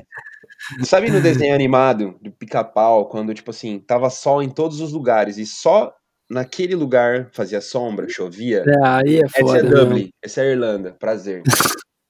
Então, é, é, tipo assim, a falta do sol, a falta do calor, a falta do, daquele clima mais ameno. Me, é, não, me, eu senti é, bastante no começo. Foi um, isso influencia muito, né, na, na, assim, como você se sente no lugar. Eu... E aqui eles têm campanha, eles têm campanha aqui contra a depressão e tudo mais. Porque tem, o, tem, tem. o inverno aqui, Sara, o que que acontece? É, o sol se levanta ali às 9 horas da manhã e o sol se põe às 4, 4 e meia da tarde. Então, nossa, eu não consigo. Então, o dia é muito curto, é muito curto aqui no inverno, principalmente. E um, é. e um frio, frio, beleza, todo lugar tem, mas é assim, a falta do sol, ela é, é sempre noite. Nos né? dias então, normais, assim, aqui é muito nublado. É. Tem, tem, dias de sol, tem dias de sol, mas tem muitos dias nublados, assim, sabe? É, é foda. Que... E às vezes eu olho na previsão do tempo, cara, aqui tá, pô, aqui tá ventando 15 graus, e aí em Londres, aquilo lá, tá uma hora de avião daqui, tá 23, sol. Uhum. Aí eu falo, porra, Sim. Mas é Mas, ó, uma das barreiras, assim, que no começo eu senti bastante também. Eu entendi.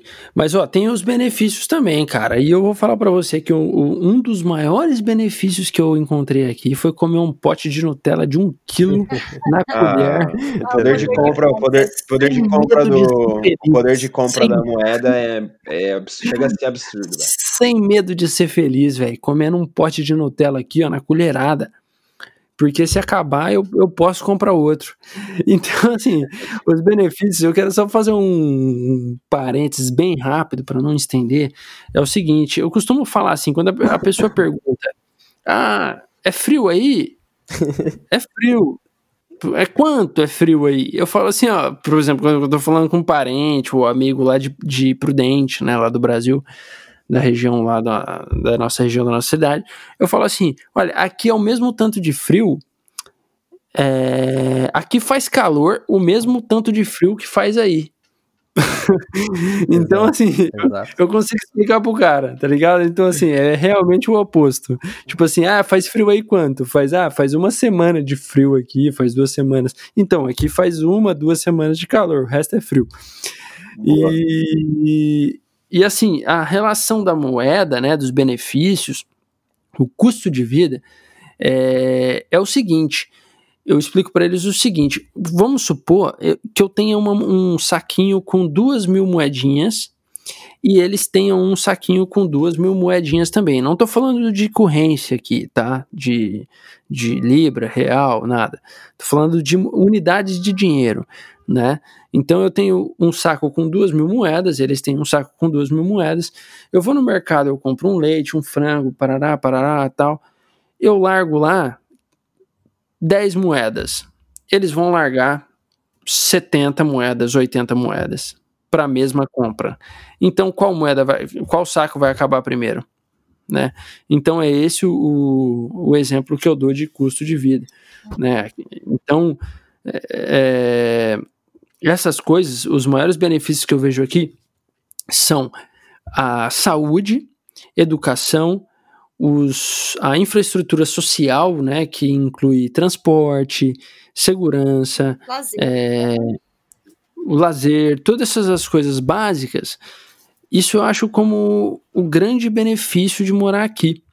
Porque, assim, o, eu acho que o, a, o distanciamento social, não é o distanciamento social, mas é a, a diferença social, ela traz, ela é o gatilho para o crime, né? Então, se eu posso comprar um tênis aqui, uma, uma bike, por exemplo, e andar tranquilamente, sem ninguém cobiçar ela, é porque o cara que que, que tá andando ali junto comigo, que tá na rua no mesmo horário, ele olha e fala: Ah, que bike legal. Ele tem a opção, ele tem a chance de comprar também com um, um trabalho mediano, um trabalho medíocre. Ele tem a chance de comprar a, o mesmo produto do que eu, um celular, por exemplo. Porra, é, é impressionante, cara. Um iPad, um iPad um iPad Pro, aquele custa cerca de 900 ou mil libras. No Brasil, ele custa, acho que se eu não me engano, 13 mil reais. Então, assim, é, é um objeto, é quase que um tesouro, cara. Você é. entendeu? Você andar com um negócio desse no Brasil. Então eu acho que daí vem essa, essa diferença, vem essa cobiça, porque o negócio vale dinheiro, né?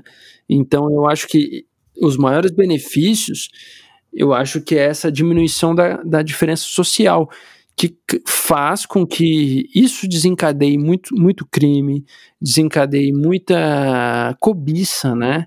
E, e eu acho que isso é, é um dos pilares da sociedade: segurança, educação, essas coisas todas. Se você prover segurança, educação, é, transporte, infraestrutura social, meu, você não se, se precisa, se você não precisa se preocupar com casamento gay, com, é, com liberação da maconha, essas coisas secundárias que têm sido pauta, por exemplo, no, no, meu, no meu país, Brasil, né? Quais as, os maiores benefícios aí que vocês acham? Bom, é, eu penso... É o Guilherme que tá falando? Pode, pode, pode falar. Não, pode falar, Guilherme, que você quase não. Era o Crisão.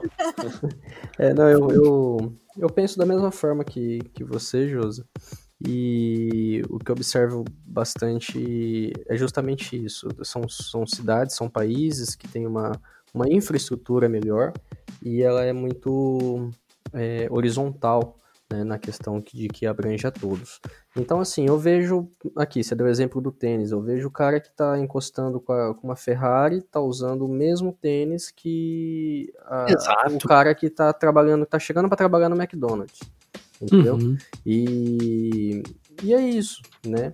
Você tem, é. você tem acesso a tudo, poder quem de compra tem, da, da É, quem tem, tem muito, o, a pessoa que é uma classe média, um exemplo, Portugal, tá? Uma classe média hoje, ou o pai de família tem uma BMW ou tem uma Mercedes. Então, assim, é, é uma classe média que você tem acesso a um produto muito bom, muito seguro, Exato. muito confortável. Né? Eu pago hoje 40 euros num, num andante, que é o, o passe daqui. Eu posso pegar o trem Posso pegar o metrô e posso pegar o ônibus o tanto que eu quiser, os dias que eu quiser, no mês uhum. inteiro. Exato. Ó, só, só, só, fazendo um parênteses te interrompendo, não há, é, não há essa diferença, assim, ah, pedalar é pra pobre, andar, andar de metrô é pra pobre, andar de ônibus. Não, você entendeu? É, é, utilidade, tipo assim, funciona? Funciona. Não, então vou andar de bike, entende? Então, é, é, isso eu acho uma diferença, assim, eu acho uma coisa muito grande. Você não precisa ter um carro de luxo. Lógico, existe pessoas que têm carro de luxo, existe, mas no dia a dia, o que realmente eu, funciona eu é o transporte é público funciona, então por que não usá-lo? É... Né? As pessoas que estão vendo de fora, né, principalmente as pessoas que estão no Brasil e nunca tiveram uma experiência no exterior e veem esse estilo de vida que a gente leva, porra, ela tem um iPhone ou ela foi viajar para tal lugar, elas estão, nossa, olha o carro, olha e as pessoas acham que a gente tá ostentando ou que, ah, tá rico, foi para os Estados é. Unidos, tá rico. Foi Europa, tá viajando toda semana, deve estar tá fazendo muito dinheiro. É, assim, tá rico. Sabe, exato, tanto que a gente trabalha. É. Porque não, cara, é engraçado. E, e, e, o quanto, e o quanto, na verdade, a gente dá valor a outras coisas também. Né? É. Ah, é legal a Sim. gente comprar um celular novo, mas, pô, eu dou muito mais valor a outras a coisas que eu, que eu consegui né? aqui do que a um celular mas, sabe, novo. É, é, que o celular aqui é acessível. Tipo assim, essas, essas coisas são acessíveis, tipo assim, elas são, elas são, não são primordiais aqui, cara. Tipo assim, você vai no, você vai no mercado, ainda assim, nos maiores benefícios aqui nesse tópico, por exemplo, você vai no mercado, não tem diferença assim, produto para rico, produto para pobre. Tipo assim, ah, isso aqui eu não posso entrar nessa ala aqui que são produto para pobre. Eu fui pro Brasil em 2000, em agora, 2020, no, em janeiro, e aqui na, na Inglaterra eu tô, eu, peguei, eu tô tomando leite de amêndoa, né? Que é um, que é um leite de, de, de amêndoa. E aí eu fui no Brasil. Aqui eu pago 20, 20 um, um, um, uma libra no leite de amêndoa. Tipo assim. No Brasil era 15, 16 reais. Ainda se uhum, convertesse uhum. ia dar umas 3 libras. Era mais caro. Você entendeu? Então, assim, é, é, como que eu viver no Brasil ganhando um salário médio, ganhando lá dois, três mil reais, eu iria comprar um, um leite de amêndoa de 15, 16 reais? Não dá, você entendeu? Então, essas coisas eu acho assim, é foda. E, e muita coisa é produzida lá. Aqui no cacho da banana eu pago 75 centavos o quilo. No Brasil é 5 reais. E a, e a banana, eu olho a etiqueta aqui, veio do Brasil. Mas que porra é essa? Você entende? Pois então, tipo assim, que, alguma coisa tem de errado, cara. Né? Então, é, é, essas coisas assim que você fala, esses benefícios são benefícios de fato, mas por que, que no, no país que, que, eu, que eu queria morar, no, no país, meu país de origem, essas coisas não são realidade, não são fáceis assim? Eu não sei, é um enigma. Oi, oi, só fazendo uma observação aí, o que pega aqui muito em Portugal, que eu observei que é muito latente, é a questão de vestimentas, né, uhum. de roupas. Então, o que o Brasil ostenta muito, né? Você tem que estar tá usando tal marca, você tem que vestir tal roupa ou uhum. tal modelo. Aqui, não. Eles andam assim, parece que acordou e foi. É. Eles não têm nem. Não aqui é ligam é pra isso. Aqui é engraçado também, que assim, é, eles têm um lance. A Irlanda ela tem uma história muito engraçada, a gente pode até comentar isso uma outra vez, que é. A Irlanda pertencia ao Reino Unido até menos de 100 anos atrás aí. A Irlanda, a República da Irlanda, né? Tem a Irlanda do Norte que ainda pertence ao Reino Unido, mas é. E eles tiveram uma história de muitas guerras. Uhum. E, e, eles passaram por fome. A história em si da República da Irlanda é uma história bem sofrida. Uhum. Eles acabaram sendo. Eu não vou dizer patriota, mas eles, eles se orgulham do, das coisas locais aqui. Uhum. Da, dos, desde os criadores de, de, locais, assim, eles dão muito valor ao cara que produz aqui. Uhum. E até a questão de roupa, de marca. Então, ainda que é muito acessível você ter um agasalho da Adidas, da Nike, uhum. e as pessoas Isso é usam é muito, principalmente os tênis, uhum. você vai ver as marcas daqui, entendeu? Prevalecendo. É. Isso.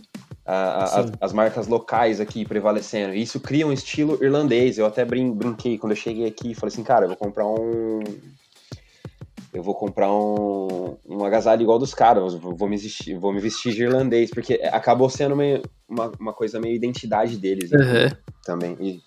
Sim. E isso pra tudo, né? Pra tudo, pra tudo. Começou a comer batata pra caramba também. Ah, batata e Irish breakfast. É, isso aí é. Mas, ó, então, prosseguindo, gente, o... Beleza, esses são alguns benefícios e existem ainda outros milhares de tantos, né? Que Cara, a gente falou, a gente falou só fazer um gancho aí, José, a gente falou muito da questão financeira e de poder de compra da moeda e uhum. tal. Mas é Dublin mesmo é uma cidade multicultural, assim como Londres, tem muita gente de todos os lugares. Uhum. E nesses dois anos eu tive a oportunidade de conhecer muita gente de fora. Uhum. Tive, você sabe, eu tive a oportunidade de estudar outros idiomas que não o inglês. Sim, parla italiano. E, e, e, e se você parar pra pensar, é, é uma coisa meio incrível, assim. Você se insere uhum. em. Você se insere em vários grupos uhum. que parece que você tá em vários países diferentes, exato, entendeu? Exato.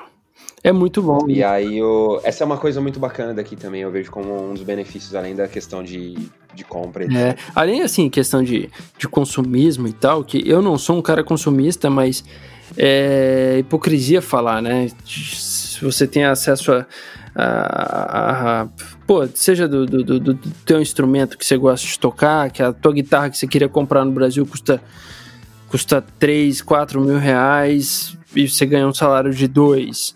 Aqui a, a mesma guitarra custa 300, 200 libras. Então, assim, você ganha em meia semana então, de assim, trabalho. É um valor irrisório que você, que você compra ali o, o seu instrumento.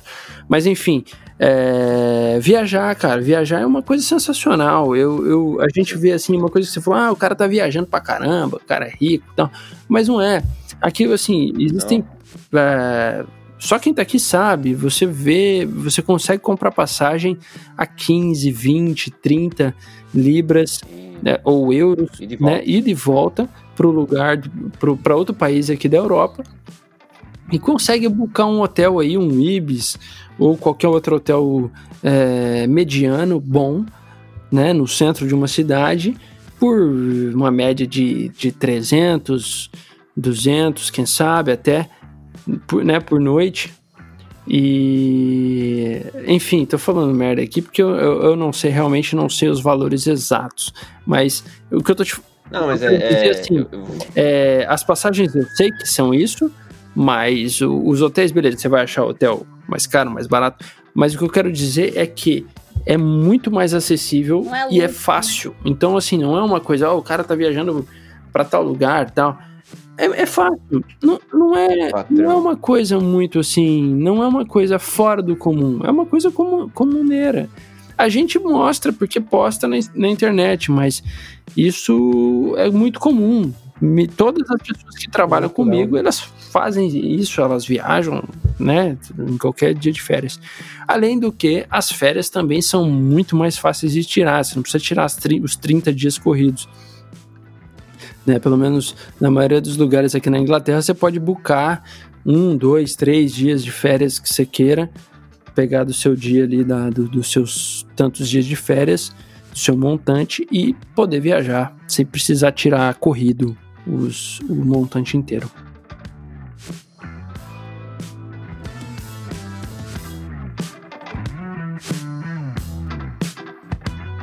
Eu queria perguntar, vocês voltariam a morar no Brasil? Cara, eu voltaria sim. É, assim, é, eu quando eu vim pra cá, não era nem minha intenção ficar aqui.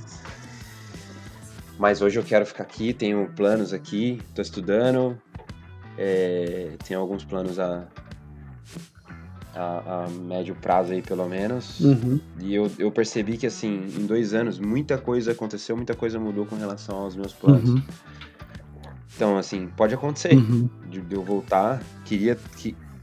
Há um tempo atrás eu queria voltar, mas é assim, eu não. Eu não. Eu cogito a possibilidade de voltar. E o porquê? Porque. Cara, porque é minha casa, Uhum. entendeu? É, ainda que eu, que eu me adapte aqui, assim, o Brasil vai ser sempre Sim. vai ser sempre minha casa, assim. É, quero voltar agora? Não, não quero voltar agora. Uhum. Mas voltaria? Voltaria. Entendi. Acho que é isso, assim. Sem, sem, eu não, não, tenho, não tô fazendo planos pra voltar, Uhum. mas se eu voltaria, sim, eu voltaria. Entendi. Você voltaria, Sara? Olha, eu não me fecho completamente a essa possibilidade, mas eu tenho planos de, de ter a minha família e os meus filhos e criar os meus filhos aqui, né?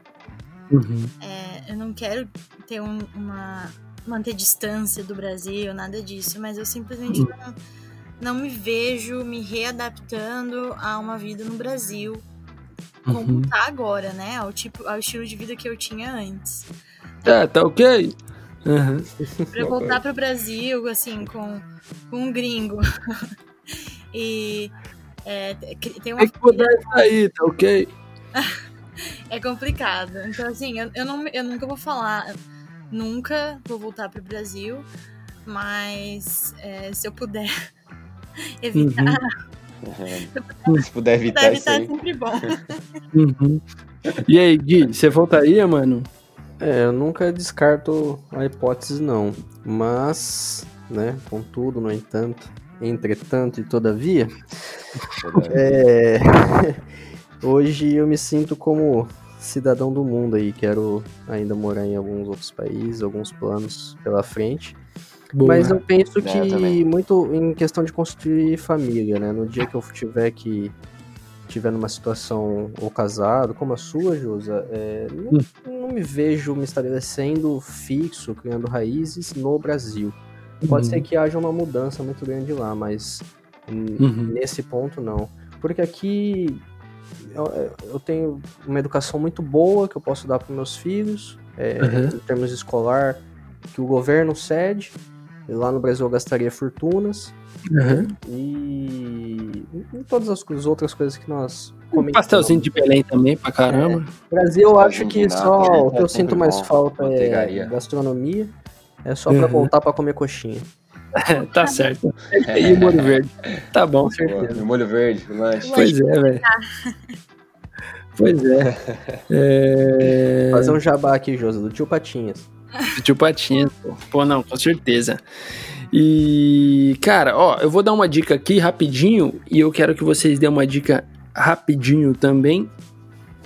É, para quem tá quem quer morar fora do, do Brasil e quem ou quem tá vindo já morar fora do Brasil, a dica que eu dou primeiramente é legalize-se, legalize já, entendeu? É, não venha com a cara e coragem, sem visto e etc. Venha legalizado, né? E venha sabendo o que você quer, que é uma das coisas mais importantes. Que é tipo assim: ah, se eu, eu sou boa cabeleireira, eu sou bom padeiro, sei lá. Cara, especialize nisso, venha fazer isso aqui, que é, por exemplo, uma das coisas que, eu sei que é o que vocês estão fazendo. Por exemplo, o Gui, ele está estudando a, a, ao setor dele de, de segurança do trabalho. O Cris, ah, no âmbito jurídico, co- como ele já eh, especificou anteriormente. E a Sara na parte de educação eh, pedagógica. Então, assim, ainda que isso possa vir a mudar no futuro, né? As pessoas possam, vocês possam mudar. Mas, por exemplo, eu, eu cheguei sem, sem rumo. Isso é uma coisa dificultosa, porque depois a gente fica sem, com tempo perdido sem saber. Mas como ao longo do tempo eu fui é, decifrando o que, que eu gostava de fazer, que era beber cerveja, e aí eu arrumei um emprego numa, numa fábrica de cerveja. Mas é, a minha dica é que você venha é, é, ciente do que você quer fazer. Isso já vai te ajudar muito, né? E ao invés de chegar aqui e descobrir aqui com a, com a água já batendo na bunda, você ter que aprender a nadar, né? E vocês têm alguma dica aí pro, pro pessoal? Bom, a minha dica é tenha paciência com os seus processos, né? Cada um é diferente, todo mundo uhum. tem um uhum. tempo de adaptação diferente. Não é fácil, nenhuma mudança é fácil. Nunca uhum. foi, nunca vai ser, por mais que seja uma mudança para melhor, tem sim os desafios e as dificuldades. E uhum. acho que o meu maior conselho é, eu acho que isso engloba é, a questão do idioma, a questão de se sentir em casa e de se sentir sozinho, várias uhum. coisas. É ter paciência com, com os processos. E assim, como tudo, tudo passa. Né? O uhum. tempo vai passar de qualquer jeito, então acho que esse seria o meu conselho. É uma coisa que eu queria que alguém tivesse falado isso pra mim antes de vir pra cá, mas também eu entendo que é uma coisa que eu tinha que ter passado mesmo, então eu também sou grata por tudo que, todas as experiências que eu tive. Mas esse uhum. é o meu uhum. conselho, paciência. Eu vejo. Sim. Eu vejo. Só uma dica assim. Eu, eu vejo o lance. Eu nunca tinha visto, na verdade. Eu mudei completamente a minha concepção sobre morar fora. Como um investimento pessoal, em todos os sentidos. Então eu acho que se você tem uma curiosidade, se você tem uma vontade de morar fora, de ter uma experiência, ainda que seja temporariamente, não estou falando de mudar para sempre, pesquisa, senta, uhum. pesquisa, como o José falou, cara, vê o que, que você quer para você, o que, que você acha que, que vai se dar bem, é, esse lance da paciência, de respeitar os, os processos, de não, de não se cobrar tanto também. E, e eu acho que é uma experiência válida temporária ou definitivamente uma, é uma, é uma experiência pessoal muito boa, assim, que só tem a acrescentar em todos os sentidos. Exato. É, eu vou, em homenagem a Portugal, citar Fernando Pessoa, que tudo vale a pena quando a alma não é pequena, né? É... Temos que. A dica é: tem que entender que, independente do país que a pessoa escolher, vai ser um imigrante. Partindo desse princípio, fica tudo mais fácil de aceitar e de digerir. Né? E tem que, tem que estudar o país, ver todas as questões burocráticas e de documentação, porque senão chega e fica totalmente perdido. É um, o início, o início tem que ter paciência. É sempre mais difícil. Bom, é isso aí. Cara, eu para fechar aqui, assim, esse episódio durou mais aqui, durou mais de duas horas. Mas foi, foi um episódio que eu peço até, assim, agradeço vocês por terem aguentado todo esse tempo aí. Um prazer. E foi muito bom compartilhar dessas é, histórias e experiências com vocês. E eu espero poder é, gravar mais algum episódio com a participação de vocês. Tá? Nesse próximo eu conto sobre quando eu fiquei preso na salinha da imigração. Não, boa. esse é bom, esse é bom. Eu também quero saber do assalto do grau. Do assalto do grau também, também. o assalto do grau foi foda. Ah, gente, beleza.